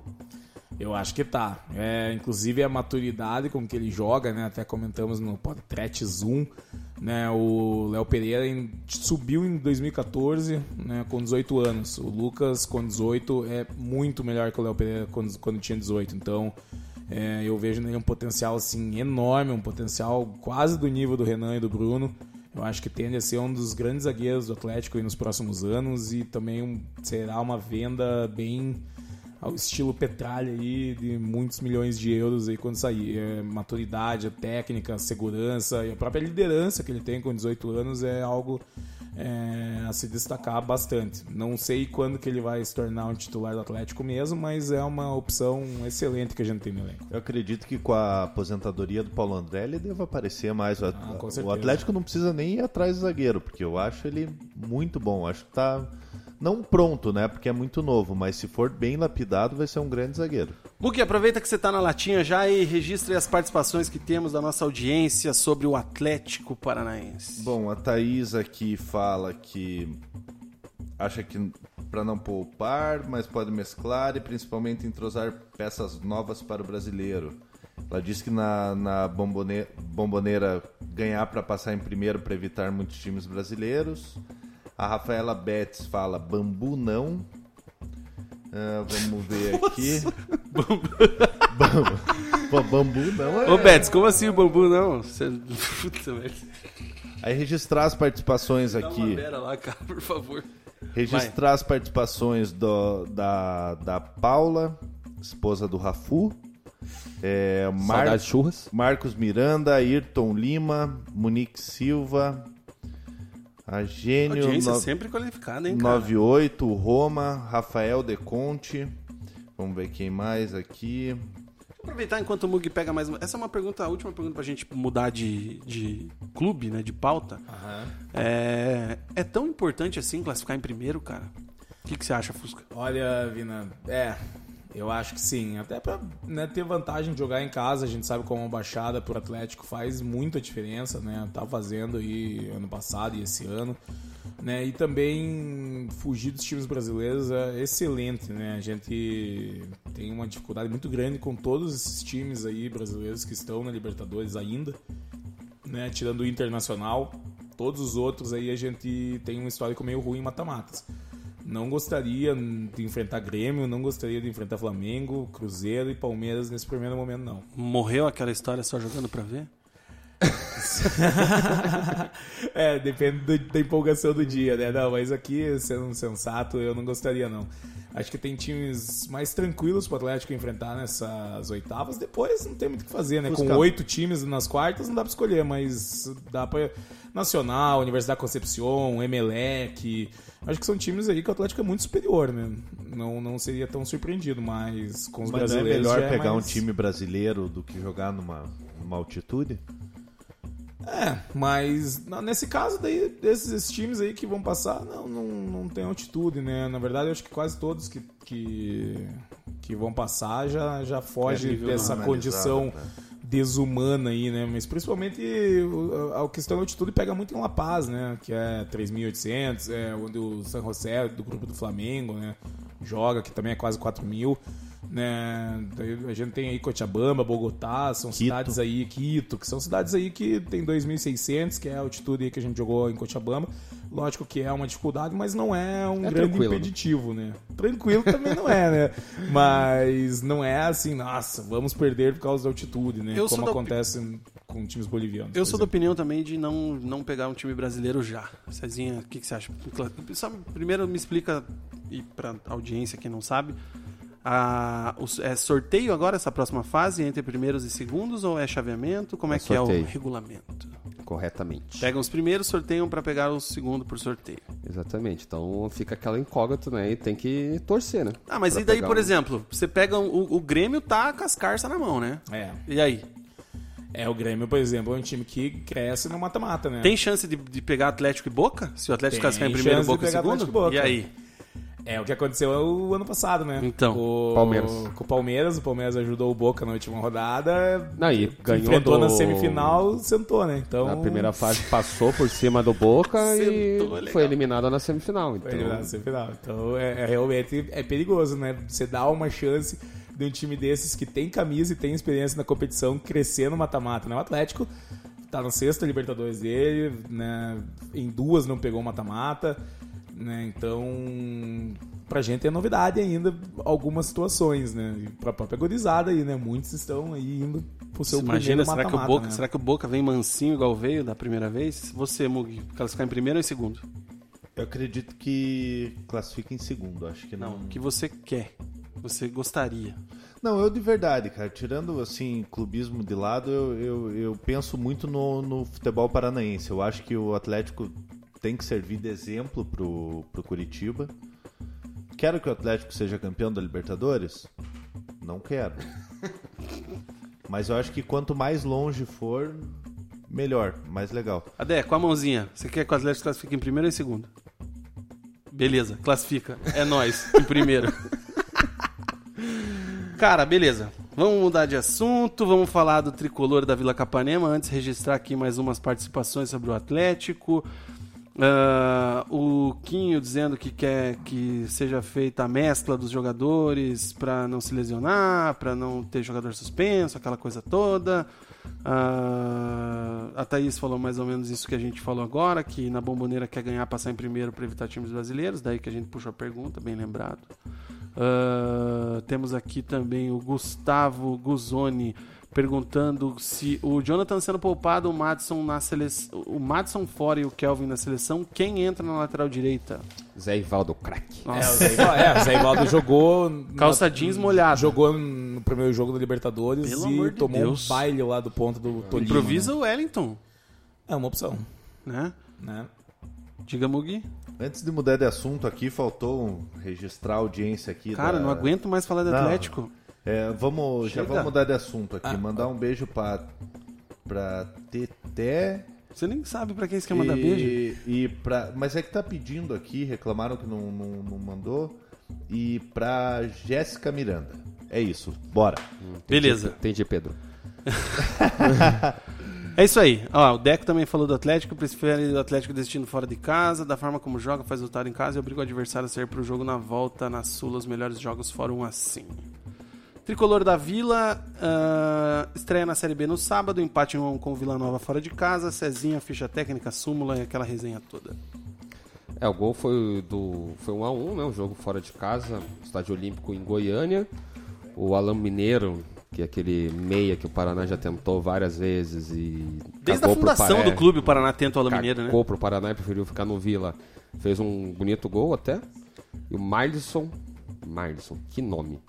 Que é o centroavante que veio da Ponte Preta, acabou empatando aos 42 do segundo tempo e o Paraná Bela jogada do achou Caio pela Rangel. direita? Isso, Caio Rangel. Aí o Rangel fez uma jogadinha ali, a bola sobrou no pé do Marlisson e ele acabou marcando o, gol de empate aos 42 do segundo O gol do cara do Vila foi um golaço, hein, cara? Ele bateu Sim. consciente aquela bola ali, né? Eu comentei, não sei se você percebeu. Não, sim, eu tô, tô corroborando com o que você me falou. Sim, foi um Ele bateu golaço. consciente, Sim. né, cara? Ele já tinha quase feito um golaço antes, que o Thiago Rodrigues fez uma boa defesa. e- Maravilhoso, Thiago Rodrigues. E depois ele deu um tapinha, virando o pé, foi lá no ângulo. e Ele deu aquele gol que você dá já sabendo, dá o tapa já sabendo que vai É, ser gol, né? Ele já bateu o saiu gol e já comemorando. saiu já. já. Não, aquilo ali não pega nunca, Um né, outro cara? adendo sobre o Alan Mineiro, que acho que É, ele o não quer vir Atlético pra também. Curitiba mesmo, né? No Atlético, verdade.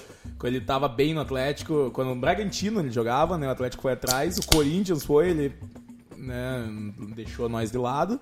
Paraná, a mesma coisa, e o Rodrigo Pastana procurou ele esse ano pro Curitiba, É, também, também, não, não fechou. Nossa, mas o que, que esses caras querem com esse cara, então, velho? realmente, ele ele, ainda- não quer conhecer as loiras Ele tem um probleminha de peso ainda, né? Ele não é o da melhor forma. Ele já tinha esse problema lá no Bragantino, daí quando o Corinthians contratou ele, né? É, ele também ficou sem espaço lá justamente pela, pelo esse peso a mais, né? O que entendemos, né? Acontece na nossa vida também. Mas, mas né, o que é importante é a bola no pé, técnica e habilidade. E acabou acertando com o Vila Nova. Tão bem foi lá que eles acabaram contratando definitivo. E ele é do Vila Nova, do Tigre, lá de Goiânia. Então, e fez um pontinho fora de casa, né? O, teve alguma. Surpreendeu, hein, é, cara, esse empatezinho aí, né? É, o cara do Paraná é normalmente perdendo na estreia, levando uns dois, três já, Fora de torcida louca. E ter mil pessoas no jogo em casa na segunda rodada. Mas acabou empatando, achando esse gol no segundo tempo. Pra variar, ficou atrás, esperando o Vila jogar. Após levar o gol, principalmente no segundo tempo, e começou a tentar jogar, né? A ter um pouco mais de, de bola e ser um pouquinho mais agressivo e acabou buscando um empate na estreia do centroavante que veio da Ponte Preta. É, tem algum, alguns dados aí que. Dados não, mas estreias importantes que foram do, do João Pedro retornando ao Paraná depois do acesso de 2017. Matheus Anjos também entrou no segundo tempo é, e deu aí sua, um pouco de qualidade Contribuição. técnica dentro do, do- da equipe. E o Bruno Rodrigues acabou não entrando, e o Macanhã, que também veio do Atlético. Pra fazer sombra, né? entrando. É. Então, é, essas são as novidades do Paraná, até retomando o assunto que o Paraná trouxe quatro atletas do- dos aspirantes do Atlético, que são o goleiro Macanhão, os meias João Pedro e Matheus Anjos e o atacante Bruno Rodrigues. O Éder, zagueiro que estaria dentro desse pacote, acabou não acertando com o Paraná, ele tem proposta do Esporte Atlético Goianiense, deve é, acertar com o time de Recife, mas enfim, ele tem outras propostas. E vem de- alguém daí pra, pra é, a gente compensar, tá digamos assim? descobrir, né? Perguntar lá oficialmente para os diretores do Paraná, Porque nunca- pela- pela- me respondem. Pela negociação que foi feita, é, foram jogadores da base do Paraná Sim. Clube pro Atlético. Quantos? Quatro, né? Três. Foi o Juan Maquil, de 15 anos, que é meia, o João Viales Zagueiro, 16 anos, e o Raimar, de 16 também, que é meia. Então, eles foram 100% pro Não, Atlético. Não, 100% 60 pro Atlético e 40 pro Paraná. de forma definitiva. É. E viriam cinco jogadores. Vieram quatro. Então, se um não vem, tem Em que vir mais alguém, né? Mas com o Paraná poder Sobrou alguém, do, é. sobrou alguém do sub, do aspirantes Sobrou, lá que não sobrou. tá no principal? Tem o... Não vem ali. Não, o Marquinhos foi embora, mas é. Volante Alex Najib, atacante Bill, Ah, mas fala de alguém que jogou. Demetrius. Esse aí é, É, bom, hein? É que o Paraná até tentou, Esse aí eles é não bom. incluíram no, Pois no, é. no esquema. Pode ser que agora, como o Éder também, que foi um cara que o Paraná não, não quis, assim, definitivamente, entre a lista que ele mandou, mas incluíram e o Paraná aceitou. Agora não quer, vamos ver se o Eu Paraná acho, tenta... que, eu- eu acho que o Atlético poderia emprestar o Bruno Guimarães pra jogar a Série B, pra dar uma, realmente uma valorizada, ganhar cancha, e aí os, os investidores ucranianos iriam ver que ele realmente aguenta qualquer várzea, É. e aí, cara, o dobro de dinheiro que eles iam, iam cobrar. Tem lugar no coxa lá. O cara da Ponte Preta lá, que vocês ficaram tristes lá, como é que era o João Vitor, né? É isso. Não, mas voltou, graças a Então, Deus. mas ele voltou, ele vai jogar o Bruno Guimarães no banco se ele for pro coxa. Ah, isso, sem dúvida, mas é. Por que você tá com esse chapeuzinho aí? Coisa ridícula. Pelo amor de Deus. Eu tava vendo aqui, cara, até abri aqui no 365. É esse aplicativo Pets. que eu uso? É. Cara, o Paraná finalizou o mesmo número de finalizações que o Vila Nova. Chutes a gol deu um a mais. é, Tipaço. chutes pra fora empatou. Chutes livres, que eu não sei o que, que é que eles colocam aqui, o Paraná deu mais. É, foi uma boa partida do tricolor, né, cara, em, Em números, números. também, né? Daí Agora, o no jogo, o jogado. jogo foi horrível, né? Não, Série B é Paraná foda, né, complicado. cara? É bem, nesse jogo foi o típico Deus, jogo de cara. Série B, cara. Jogo horroroso, sábado, Você viu, Fusca? 9 horas Claro que viu, né? Ah. Mas eu quero perguntar pra vocês. Fala. Sobe? Não. Não. Eu cravei que não. E o coxa? Pra Mas mim vai sou- ser mas o, eu sou um bunda mole. Posso- mesmo deixa eu compartilhar uma de coisa. 2017. Pra mim, o Paraná agora com esses jogadores do Atlético tem uma qualificadinha no elenco. é, vai fazer uma série pra mim tranquila, que, era o, que é o objetivo. Eles falam que é acesso agora, jogador, treinador, mas na direção a gente sabe que não é, porque não tem condição nenhuma financeiramente de fazer um time pra subir. Como foi em 2017, e acabou subindo, mas vai ser assim. O Paraná vai tentar fazer uma série B tranquila e se vê uma possibilidade de subir, vai dar o gás que foi o que aconteceu em 2017, fazer os jogadores acreditarem e tudo mais e subir. Mas não é um. Eu acho que o Paraná faz uma série B tranquila aí no meio de tabela. E se aparecer ali A gente o sabe que quarto é, lugar é, uma, apareceu uma oportunidade, sabe que a Série B... 2017, Mas é 2017. exatamente Eu tô sou, eu sou um bunda mole, porque eu, quando começou o Campeonato Paranaense, eu fiz uma promessa pra mim mesmo, não divulguei, que eu iria cancelar o meu sócio caso o Paraná não fosse campeão. Aí o Paraná fez aquela vergonha Pedindo no pra primeiro, cancelar, né, fez porque aquela vergonha no campeão. primeiro turno. Aí eu mudei a minha aposta. Eu falei assim, cara, se o Paraná chegar, for campeão do segundo turno, eu não cancelo meu sócio. Até Aí- hoje eu tô querendo não saber deu. qual que é a tua promessa do acesso que você não contou pra ninguém em Eu 2017. nem lembro. Aí, não, eu já fiz Por a isso promessa. aconteceu. Não, eu já realizei, Ih, tá louco. Tá, e qual que era? Aí eu eu Ele não responde. Aí eu peguei e falei: "Ah, se o Paraná eh, não for campeão, mas pelo menos chegar à final eu não cancelo", né? Moiou. Resumindo, eu fui lá hoje e paguei o meu boleto do sócio e estamos em dia com o clube novamente. parabéns. Nós somos nós somos muito burros, né, cara? Pelo amor, eu não tive coragem de fazer isso. Vamos ver até quando eu duro. Talvez até a Copa América. Mug, Paraná Clube, o que, que você tem a dizer? O que, que você achou do jogo? Bom, Paraná, como eu falei no programa passado, esses jogadores do Atlético que foram emprestados para o Paraná acrescentam muito na, na qualidade do elenco. Acho que não tem, não tem elenco para subir. Vai, vai brigar ali pelo meio da tabela. E um empate lá contra, contra o Vila é um bom resultado, se for analisar pela, pela situação do, do, do Vila Nova, que deve brigar na, na parte de cima da tabela, foi um bom resultado. Mas eu vejo que a Série B esse ano tá bem nivelada por baixo, na verdade. Não tem né? um bicho-papão Não pela primeira vez, né? favorito, vamos Não, dizer o assim. único bicho papão é o Coritiba.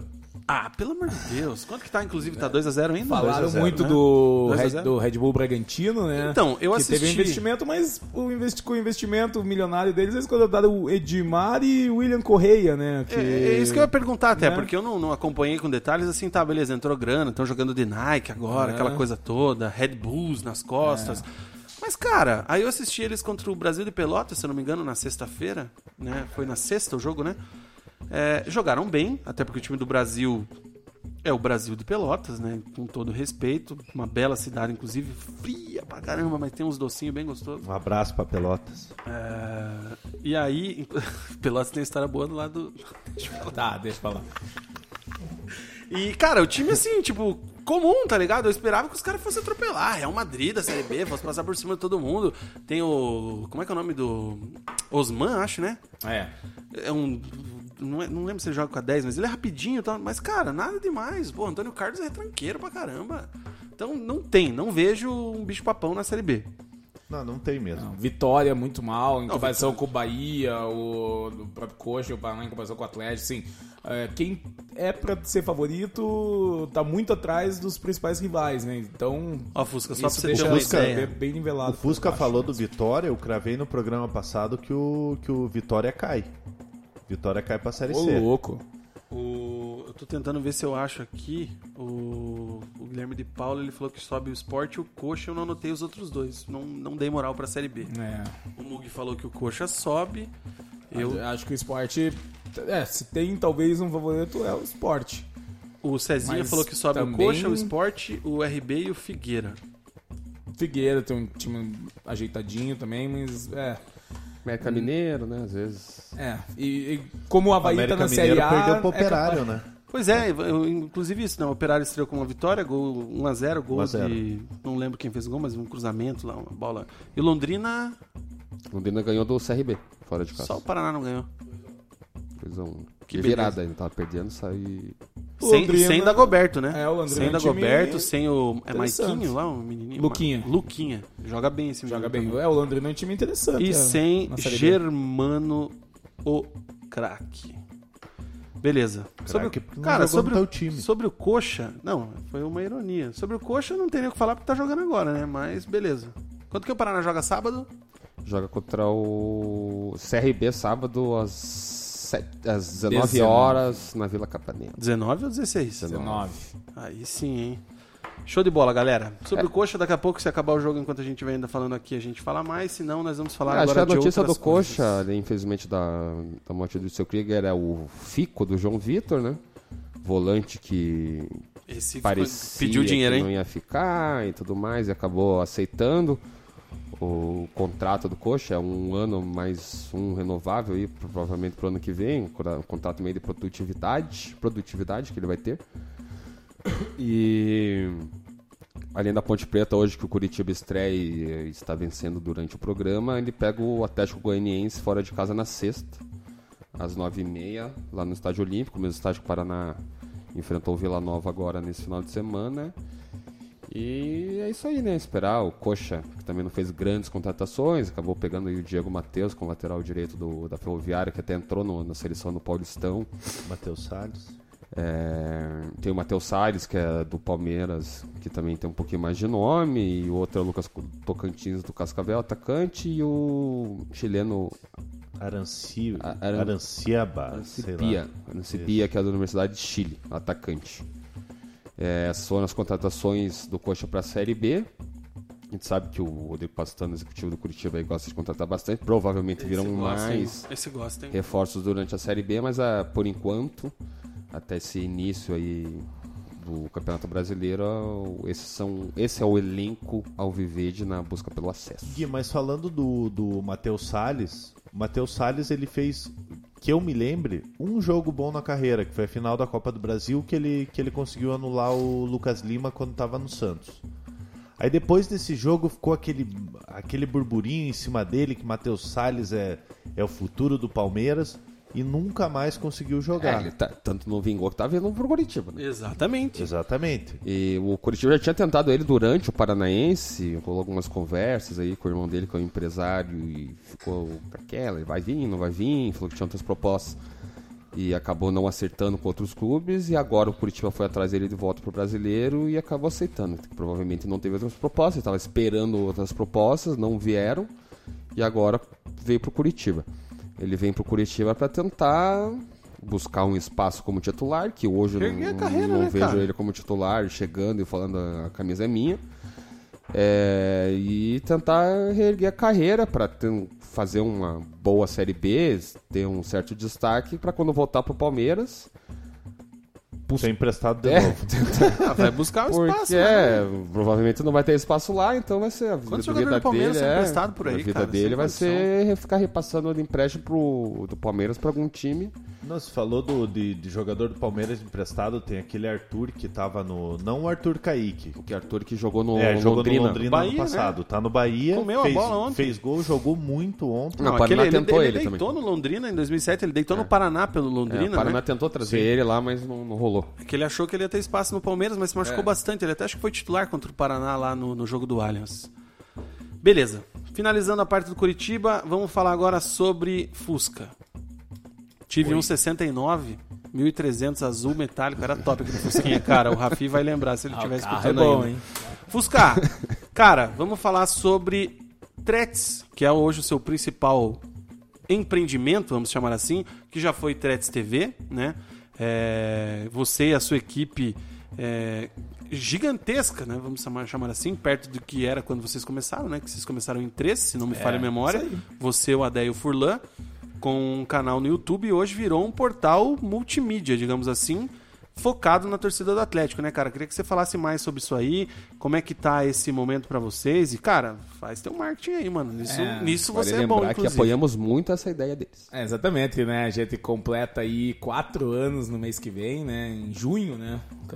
Estamos quase em maio já, né? Em junho, quatro aninhos aí e realmente eram uns três moleques fazendo vídeo, né? E Que ano começou, tomou- desculpa? 2015. 2015. Isso tomou uma proporção tão grande, né? A gente foi tão bem recebido pela torcida atleticana sempre, né? É, poucos problemas nessa caminhada, mas realmente muita luta, muita glória, né? Até chegar aí. Então, acho que te- temos muito ainda a crescer, a aprender também, né? Hoje a gente tem o Podtretes aqui também, né? Gravado na Pacundê, né? Sob o comando do Adé e do Rafa. Né? Temos o site, né? Com oito jornalistas, né? Três formados e cinco estudantes. A gente vai colocar, acho que até mais alguns estudantes. Então, Pô, não sabia é essa maior que toda, é maior que muita redação aí de jornalismo, né? E Com certeza, o Cezinha pode falar. a bem gente tá, né, aprendendo, né, ainda, né? Mas é, de fato é, sabemos aí da relevância que atingimos aí nesses quatro anos até agora, né? São no site aí com seis meses a gente tá com mais de 800 mil page views, né? Então a gente tem uma média de quase 10 mil por dia, né? De, de, visitas e sempre atualizando e trazendo o melhor do Atlético para os atleticanos, né? Além dos vídeos do, pod, do podcast e também dos nossos comentários aí nas redes sociais aí, né? Pênalti para Ponte informa a nossa central Celotas. É Cara, e uma coisa assim que, que, que, é legal pra caramba é que aí vocês que têm mais seguidores e tudo mais do que eu vão poder falar. A, o Twitter do Atlético hoje já tem até uma própria nomenclatura que é a tal da CapTT, né? O Paraná no Twitter praticamente não existe. O Coritiba até tem uma certa relevância, mas nada comparado ao Atlético, né? E vocês estão é, em todos os, os, vamos dizer assim, interesses, né? Porque hoje a gente até comentava no nosso almoço especial de aniversário do amigo Guilherme Moll. Opa. Parabéns, Guilherme Moll, felicidades, tudo de bom. É, que até agora tem um, posso chamar de programa, um espaço de, pro Cartola atleticano. Exatamente, né? Tem mais de 100 pessoas aí na nossa liga, né? E a gente sabe como o joguinho movimenta, né? É, quando o Brasileirão começa, tá todo mundo já querendo saber qual que é a escalação. Os caras nem querem saber a escalação de questão tática, eles querem saber justamente para escalar Cartola. o time, né? É um Por causa muito... do Cartola. Hoje vocês... É um jogo muito bom, né? É, é, não, é só pra, é só pra citar assim. Nossa, olha minha mão como é que tá tudo riscada, cara. É, vocês têm hoje uma parte específica pro Cartola. Exato. Vocês têm o do videogame lá, como é que eu posso chamar? Do videogame. gamer, né? O, é, o Draco é pro player, né? É, pro, que joga FIFA, um negócio assim, né? Com os jogadores do Atlético.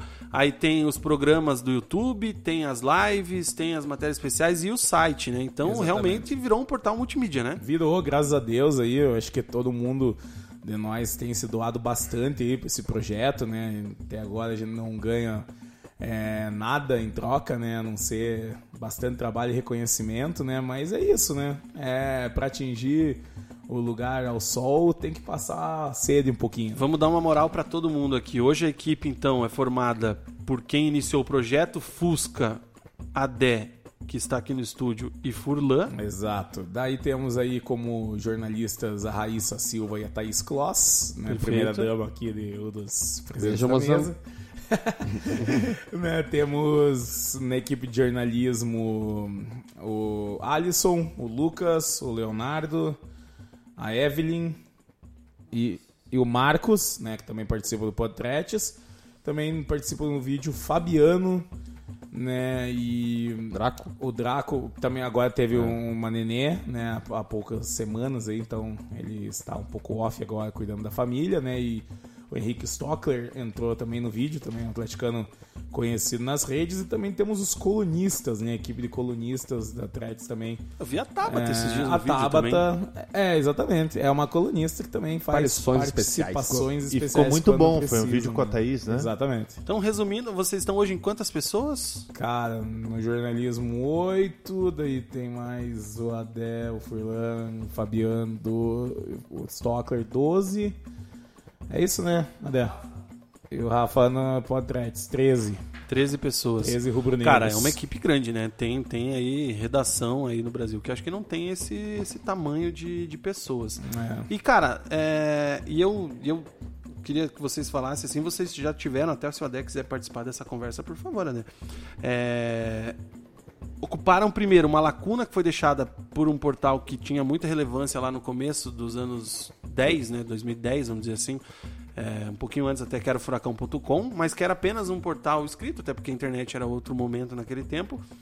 E já tivemos aí algumas, vamos dizer, treta envolvendo a, a, a Threads, com Ah. diretoria, com torcidas. É, com- Não, a gente teve acho que uma mais relevante, né, que foi um evento de um patrocinador comercial do Atlético que a gente foi barrado em cima da hora, né? No dia a gente foi avisado que não poderia ir, mas hoje em dia tranquilo, né? Inclusive com o patrocinador Master novo, a gente foi no evento e sem muitos problemas aí a, a mais aí. Almoçaram no CT, né? é, em 2015, né? Mas, ah, foi, por exemplo, foi antes do, do, do problema com o, com, com o patrocinador. Mas, assim, a, a gente faz o nosso, né? Independente de ter uma boa relação com a diretoria, é, o mais importante é a gente não desistir é, não deixar a peteca cair e sempre tentar melhorar ainda mais a nossa qualidade, né? A gente tem essa consciência, assim, que tem nada ganho, vamos dizer assim, né? Tem que batalhar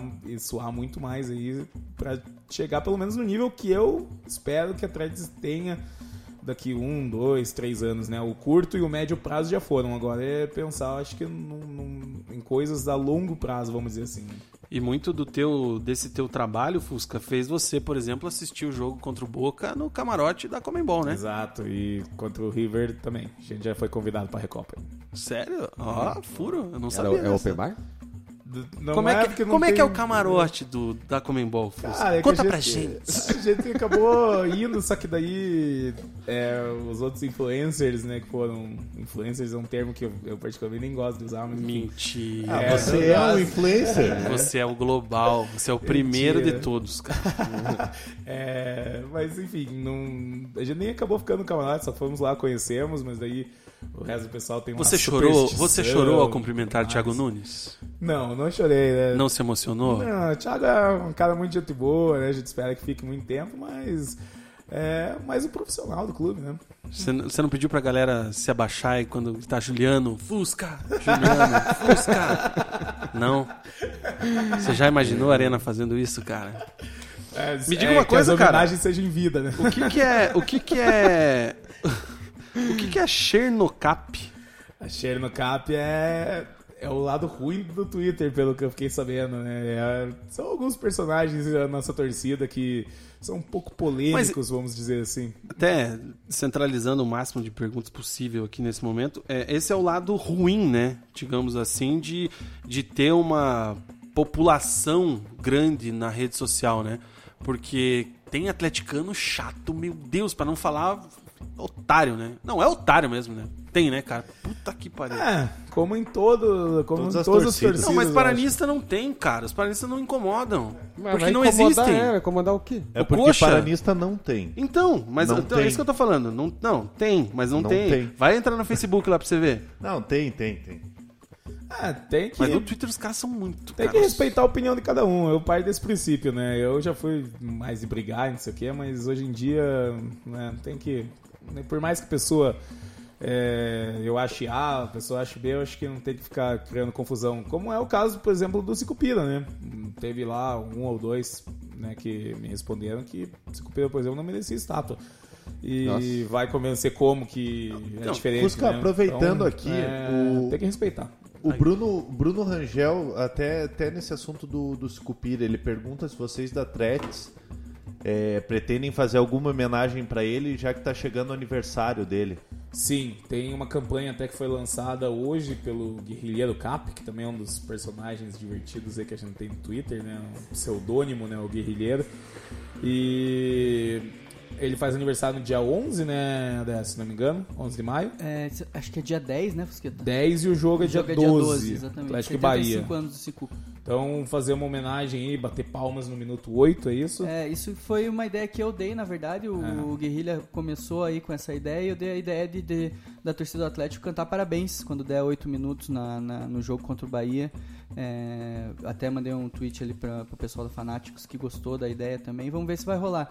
É, sobre o Cicupa também, cara, é, que você. Qual que foi a pergunta aí, Mug? Eu Foi se, que se vim responder. vocês, o, o Bruno de Camargo Rangel pergunta se vocês da Tretes pretendem fazer alguma homenagem pro Scupira no dia do aniversário dele. Então, vai, vai ter isso aí, cara, e com relação ao Cicupira, é, até a gente ficou durante o dia conversando bastante sobre isso, né, Fusqueta? É. A gente tá, o Fusca até citou ali sobre a, questão da estátua, a gente tá bastante empenhado nisso, e com certeza aí no, no próximo mês, o, o mais rápido possível, a gente vai dar um, retorno pra torcida, porque depois da morte do, do, do Krieger, é, essa questão é, foi bastante levantada, né? Galera falou bastante sobre isso aí, sobre porque, cara, se culpa tá com 75 anos, é, não que a gente queira matar as pessoas, Acontece, mas é, as pessoas não são eternas, né, cara? Exato. E como o Cicupira, ele é um cara aberto, a gente vai... Eu já falei que da minha parte, o que depender de todo o meu esforço, eu vou fazer o possível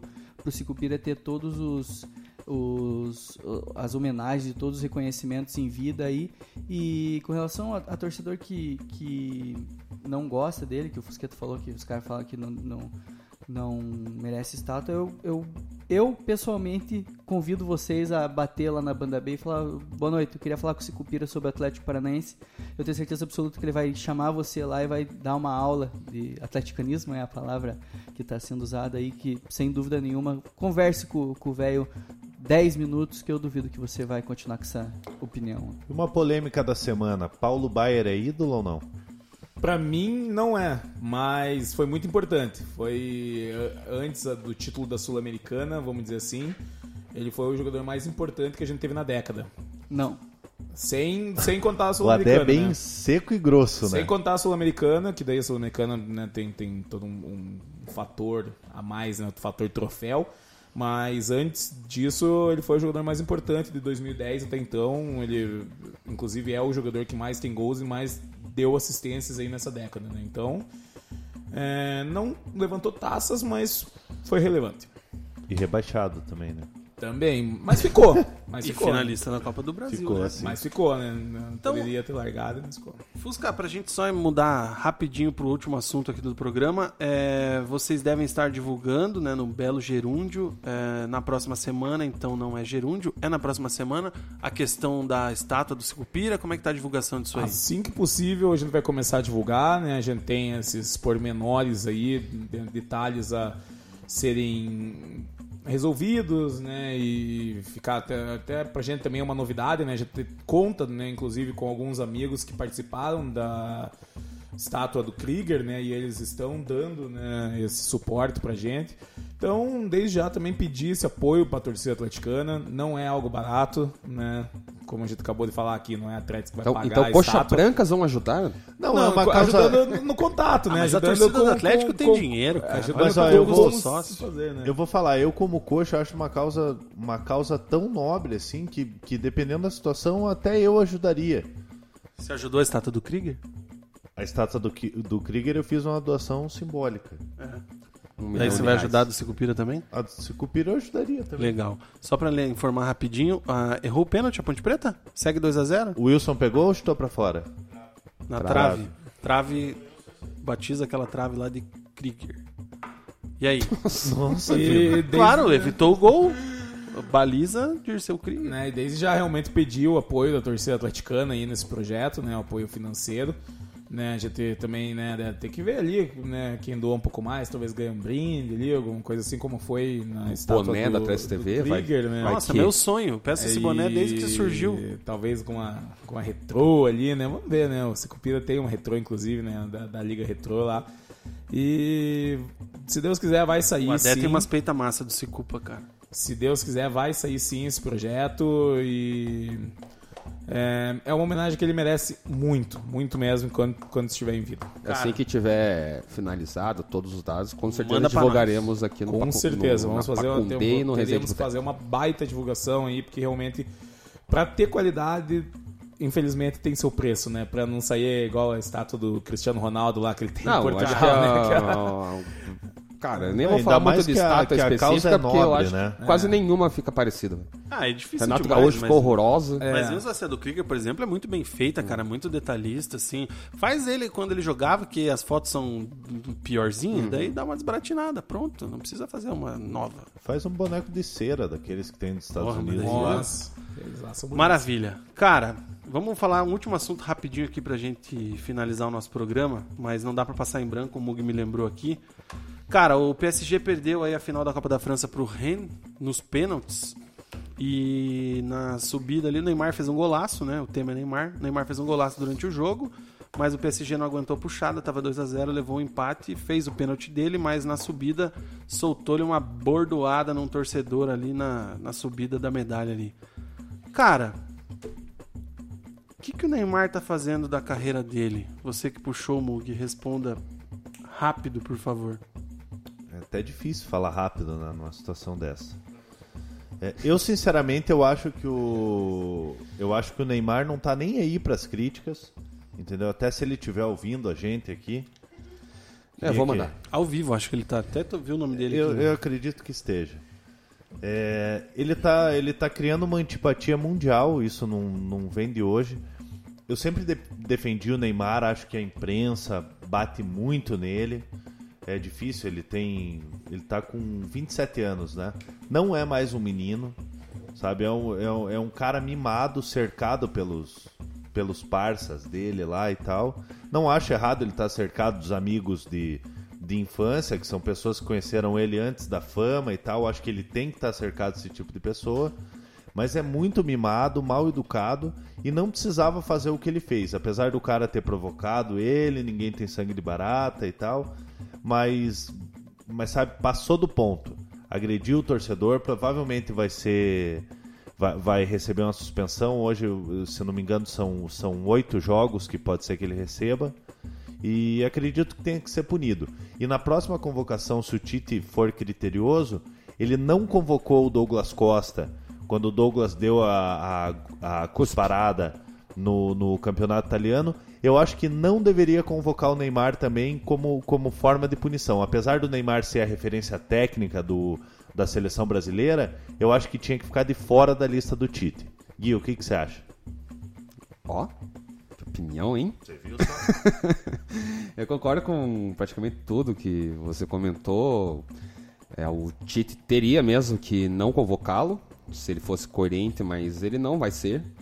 Primeiro porque a Copa é no Brasil, é, os patrocinadores da Copa América, se não tiver o Neymar, vão dar um chilique. Então ele vai convocar o Neymar. ele até comentou que ia esperar antes até desse rolo todo comentar como que ia ver, como que o Neymar ia estar, tá, para ver se convocava ou não. Mas ele no jogo, antes de dar todo esse problema, ele estava deitando no jogo. É, ele fez uma, teve uma boa atuação, além de fazer o gol, deu assistência pro gol do Daniel Alves, fez aquelas jogadas dele. Enfim, ele estava tendo um bom rendimento, e isso é a segunda partida dele na volta da, de uma nova lesão que ele teve. Ele ia ter condição, ele vai ter condição técnica de chegar na Copa América e, e ter um bom rendimento, tá em condições físicas e técnicas, e é por isso que eu, o Tite vai chamá-lo. Não tenho dúvida que ele vai chamá-lo, ele não vai usar do mesmo argumento ou da mesma disciplina que ele usou com o Douglas Costa. É, não só por questões comerciais, que eu acabei comentando da Copa América, mas porque ele não. Não tem. Eu acho que o Tite não vai ter culhão de tirar o Neymar de uma Copa Até América. porque, querendo ou não, o Tite. É, muita gente pensa que não, mas na minha opinião, o Tite, se, se não ganhar a Copa América. É, ele corre risco de cair. Ele corre risco de cair. É, tem mais essa ainda, porque é um ele é uma referência técnica no Brasil. A gente sabe que sem o Neymar o Brasil tem uma queda, porque é o melhor jogador brasileiro há anos. E se ele está pensando também no, na carreira dele dentro da seleção, ele vai ter que convocar o Neymar, porque o Neymar seria importante numa conquista da Copa América. É, já sobre a atitude dele, hum, tem que justificar. Claro, o cara deve ter falado besteira, a gente viu lá o vídeo dele reclamando de todos os jogadores, enfim. Mas o jogador, ele, ainda mais com 27 anos, com toda a fama que ele tem, toda a experiência já que ele tem como jogador, sendo um menino desde 12, 13 anos com a mídia em cima, ele tem que saber lidar com isso. Ele menino acabou não. Não, né? Homem. Não, menino não, com 12, era, 13 é. anos. É, ele teria que saber lidar com essa situação e não é um cara hum, que nunca viu na vida apavorar ele. Ele já tinha feito isso na Copa, nas Olimpíadas em 2016, não chegou às vezes de fato. Mas foi lá, pô, no momento de comemoração, criticar o cara lá que xingou eles, enfim. É uma atitude de menino que justifica muita coisa que ele faz na, durante essa carreira. é só mais uma infantilidade que ele acabou cometendo e a mais uma infantilidade que é defendida por quem está em volta dele. E isso tudo explica todas as merdas que ele faz. Fusca. É, pesa-se o fato do Neymar ser a principal referência do Brasil num período de jejum do nosso, da nossa seleção, né? É, não rendeu nem né, um quinto do que se esperava na Copa do Mundo passada. 2014 também é, não estava fazendo uma grande Copa até a lesão lá que ele teve contra a Colômbia, né? Então é, vai ser cada vez maior a pressão em cima dele, né? Não só a pressão no Brasil, mas é, como você falou, como o Mug falou, ele já tem uma fama mundial. Né, eu tenho amigos que moravam na Austrália e falavam, ah, Brasil, Deus, ah, Neymar, daí ficavam, tipo, simulavam assim, se jogavam no chão. Então, ele já tá no mundo inteiro já conhecem ele como um jogador caicai, né? E, e se esperou muito que ele fosse o melhor do mundo, né? A cobrança Acho que dá tempo nele, ainda. A cobrança o problema é que eu não é, vejo atitude para ele mudar. Ainda é o melhor do mundo, mas exatamente, não vejo atitude. Ele tá, tá muito blindado, é, ele, ele ainda assim é muito mimado. É um jogador aí que vai, foi pro Paris Saint-Germain pra ser o craque, chegou lá, já não é mais o craque, né? O Mbappé é um jogador, pelo menos eu, na minha opinião, ele é um jogador superior. E tá cada vez mais difícil ir pro Ney. Ou ele resolve logo e tem essa Copa América que é no Brasil, talvez ele possa voltar aí um pouquinho a ter moral né, com, com o torcedor, mas é um jogador que no geral decepcionou muito. Né? Acho que vale até lembrar de um agravante do, dessa agressão que ele teve, que ele pode ser suspenso, né? Como ah. ele já foi suspenso no, na Champions, é. Na Champions ele por xingou... xingar os árbitros, ele vai ficar da primeira fase, o primeiro turno da fase de grupos da Champions que ele não joga, são três jogos. E xingou no Instagram, né? É. e ele agora com essa agressão, ele pode ser suspenso também, agora vai ver se será só da Federação Francesa ou se pode passar, mas eu lembro que a UEFA o ano passado, é, o ano passado não, mas algum tempo atrás, alguns anos atrás, suspendeu o Evra por sete meses. É, eu só acho o seguinte, velho, é... nesse ritmo o Neymar tá no caminho para ser um Robinho melhorado. Exatamente. Essa é a verdade. É. Porque Acabou. Assim, e, e, ó, e ó, vou dizer uma coisa, aqui todo mundo me conhece há bastante tempo. Eu era uma das maiores Neymarzetes existentes nesse país. E na pois. boa, cara, não dá, não dá mais. É, o Almug disse, não é mais um menino, muito pelo contrário, já tá muito mais perto dos 30 do que dos 22. Tá chegando, a, a próxima Copa ele vai ter 30. E cara, não dá, no PSG ele não vai ser melhor do mundo, ganhar francês não adianta nada, o Mbappé é melhor que ele. Cara, pelo amor de Deus. Então, ou rever, Neymar, escuta o que eu tô te dizendo, hein? Ou rever a tua carreira ou vai ser um Robinho melhorado. É, é, tem que rever as prioridades, né, Vina? É, ou, ou ele quer jogar bola, ou ele quer ficar jogando Counter-Strike com os amigos, quer vir no Réveillon na Bahia, Carnaval no Rio. Assim, os outros jogadores ele criticou até, né? Ele, ah, as críticas que eu recebo são muito pesadas de jogador que fazia pior que eu. Só que fazia Ninguém mais é em campo, no caso, né? É, o, futebol, o futebol Romário, mudou, o, Edmundo, o mundo mudou. Exato. Os jogadores faziam isso na década de 90. Se o Neymar fosse dessa década, provavelmente ele faria isso. E vamos ser sinceros. Estavam batendo palma, mas agora não é mais assim que E funciona. vamos ser sinceros. Falando em seleção brasileira, que é o que importa pra gente, porque eu tô nem aí se o Barcelona foi campeão da Champions, ele fez gol na final. Quando precisou dele na porra da Copa do Mundo, ele não jogou. 2014 e 2018. Simples assim. Ele não jogou. Não é, pegou do, na bola. 2018 ele ainda. Mugi, é... se ele é o cara, ele ganha aquela porra daquele jogo contra a Bélgica. Não jogou bosta nenhuma, jogou a Copa inteira machucado. Se tava machucado, beleza, mas, cara, se vira. Por que, que ele se machucou pra essa Copa 2018? Porque ele ficou segurando a porra da bola e o cara deu no meio dele. Quanto mais ele segura a bola, mais ele vai apanhar. Quanto mais ele apanha, mais ele se machuca. Assim, eu acho que não dá pra gente comparar o, o Neymar com o Robinho. Tecnicamente, ele é muito mais jogador. Tá, então, ó. É, só, deixa, deixa eu só repetir o que eu falei. Nesse ritmo, ele vai se tornar um Robinho melhorado. Não Sim. que comparando que com o Robinho. grandes times da Europa, teve é. títulos, mas, mas, não foi o que foi. Porque a gente a, daqui a sete anos, hum. a gente vai dizer, ah, o Neymar, pá, o Robinho não ganhou a Champions League, o Neymar ganhou. Beleza. Mas, cara, e é aí? absurdo. Não é isso que eu quero. Quando ele surgiu, o Robinho era foda. Era. Mas a gente achava que o Robinho ia ser um Denilson melhorado. E foi o que foi. Uhum. O Neymar não. O Neymar surgiu num outro patamar. Então, cara, ou ele revê a carreira dele, ou a gente vai ter que torcer muito para um Vinícius Júnior virar o que a gente espera que vire, um, um moleque do Vasco lá que foi para Alemanha que não vai ser, mas enfim. Ah, o próprio é... David Neres também. Uma própria, uma própria é, reviravolta que ele teve um pouquinho na carreira que estava tendo foi em 2014 ele se machucou na Copa lá, acabou o Brasil tendo toda aquela vergonha. Em 2015 foi o melhor ano da carreira do Neymar. Então, ele foi, foi campeão da Champions, foi né? campeão da Champions, sendo o artilheiro da Champions teve um grande protagonismo, ele ficou em o terceiro. Messi se machucou durante é, um tempo, ele, e ele, ele foi, assumiu... ele assumiu a bronca e ele ficou entre os três na, na, disputa do melhor do mundo lá. E tinha muita gente que cogitava ele como o melhor do mundo naquela temporada. Então, é uma coisa que ele acabou dando a volta por cima que a gente achou que ele ia des deslanchar de vez, né? Por mais que tenha o Messi dentro do time sendo protagonista, ele sendo o segundo ali mais importante do time, naquela, naquela temporada a gente achou que ele ia deslanchar. E acabou não deslanchando. E agora a gente espera que, sei lá, em 2019, agora com retornando de lesão, com a Copa América, ele tente é, focar em alguma coisa e, e dê alguma coisa pro Brasil, porque tá difícil. Para fechar, Mugi, Pessoal, público, renda e final do jogo do Coxa. Encerrando aqui o, assunto Neymar, é, Curitiba acabou de vencer o, o, Serrano, Santo Neymar, o Coxa. Não, vamos, vamos só falar aqui pra, Não se emocionar. do, pra não se emocionar.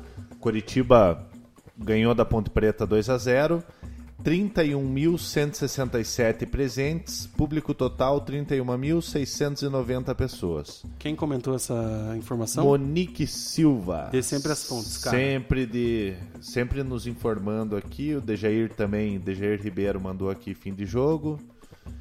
E é isso, pessoal. Maravilha. Ah, tem mais uma informação ali que eu li nos comentários. O próprio Quinho e a Monique ah, comentaram que o furacão.com não tá só no Face, tá, tá o site, já tá online. Ah, não, eles também, retornaram. tá- Sim, sim, tá. Retomaram aí, Tá acho toda- que no mês passado. Aí, Ou melhor, pra mês. torcida atleticana, é excelente, né? Duas fontes excelentes de informação aí. Eu também leio a Furacão.com direto, né? Até porque tem pautas aí que a gente não consegue fazer, né? E eles fazem. Mas é, pra gente é ótimo, né? Pra Não- vocês, pra torcida, tudo é, um canal É a mais, mais. um canal, é... é... isso que a gente fala, Antes né? O não tinha Atlético, nenhuma, agora tem Atlético, dois, né? né? O Então, Atlético tem um porra. Furacão e Atletis, o Paraná, a Paranautas, infelizmente, não tem mais a força que tinha, tanto dentro do clube quanto de notícias, e o Coxa tem a RCC, né? A Coxa É. Nautas também não é mais o que era. Não. Beleza? Isto posto, meus nobres. Fusca, muito obrigado, cara, pela tua presença. Parabéns aí é, pela Tretes, junto com a Dec, tá aqui também, com o Furlan e com toda a tua equipe aí, mencionando também a primeira-dama, Thaís. É, parabéns aí pela iniciativa do Cicupira, da estátua, excelente, cara, obrigado. E quando você quiser chegar aí, a porta aberta sempre. Pô, eu que agradeço, Vina, Mug, Cezinha, Guilherme Moreira, né? Às vezes a gente chama Cezinha, os caras, mas por que Cezinha? Se o nome dele é Guilherme. Mas enfim, Cezinha e quando quiser, só me chamar que eu venho aqui. É uma grande honra participar do Resenha do Boteco e falar do Atlético, falar um pouco do futebol também, né? A gente sempre fica nessa resenha aí no Whats. É mais divertido falar no microfone. Mugi, Tomando uma ainda. mais uma vencida, valeu. Valeu, programa muito bom. Agradecer o Fusca. é, Agradecer vocês também, né? Pela, pela E é isso, resenha. cara, chega. Cezinha, Calma, não terminei cara, ainda. acaba, acaba. tá acabando, tá acabando o negócio. Meu Deus, um dia Vai, ele aprende. vai. Cezinha, valeu, obrigado. Valeu, tamo junto até segunda que vem, que já temos convidados aí. É isso aí. Galera, obrigado pela audiência mais uma vez. Segunda-feira a gente tá de volta. Programa excelente. Obrigado, Adé. Obrigado, Celotas. Obrigado, Pacundê. catarse.me barra Pacundê. Valeu. Tchau. Pacundê apresentou Resenha de Boteco. It's summer and time for parties and reunions. What's the one thing you don't want to run out of? Ice. Save at Lowe's for the 4th and get the new Bosch French door refrigerator with the advanced Quick Ice Pro system. You'll have an ice maker fast enough to keep up with your family and friends. So, whether you're filling a glass or a cooler, you'll always have plenty of freshly filtered ice with Bosch. Shop Lowe's for the values you want on appliances today and every day. US only. It's summer and time for parties and reunions. What's the one thing you don't want to run out of? Ice. Save at Lowe's for the 4th and get the new Bosch French door refrigerator with the advanced Quick Ice Pro system. You'll have an ice maker fast enough to keep up with your family and friends. So, whether you're filling a glass or a cooler, you'll always have plenty of freshly filtered ice with Bosch. Shop Lowe's for the values you want on appliances today and every day. US only.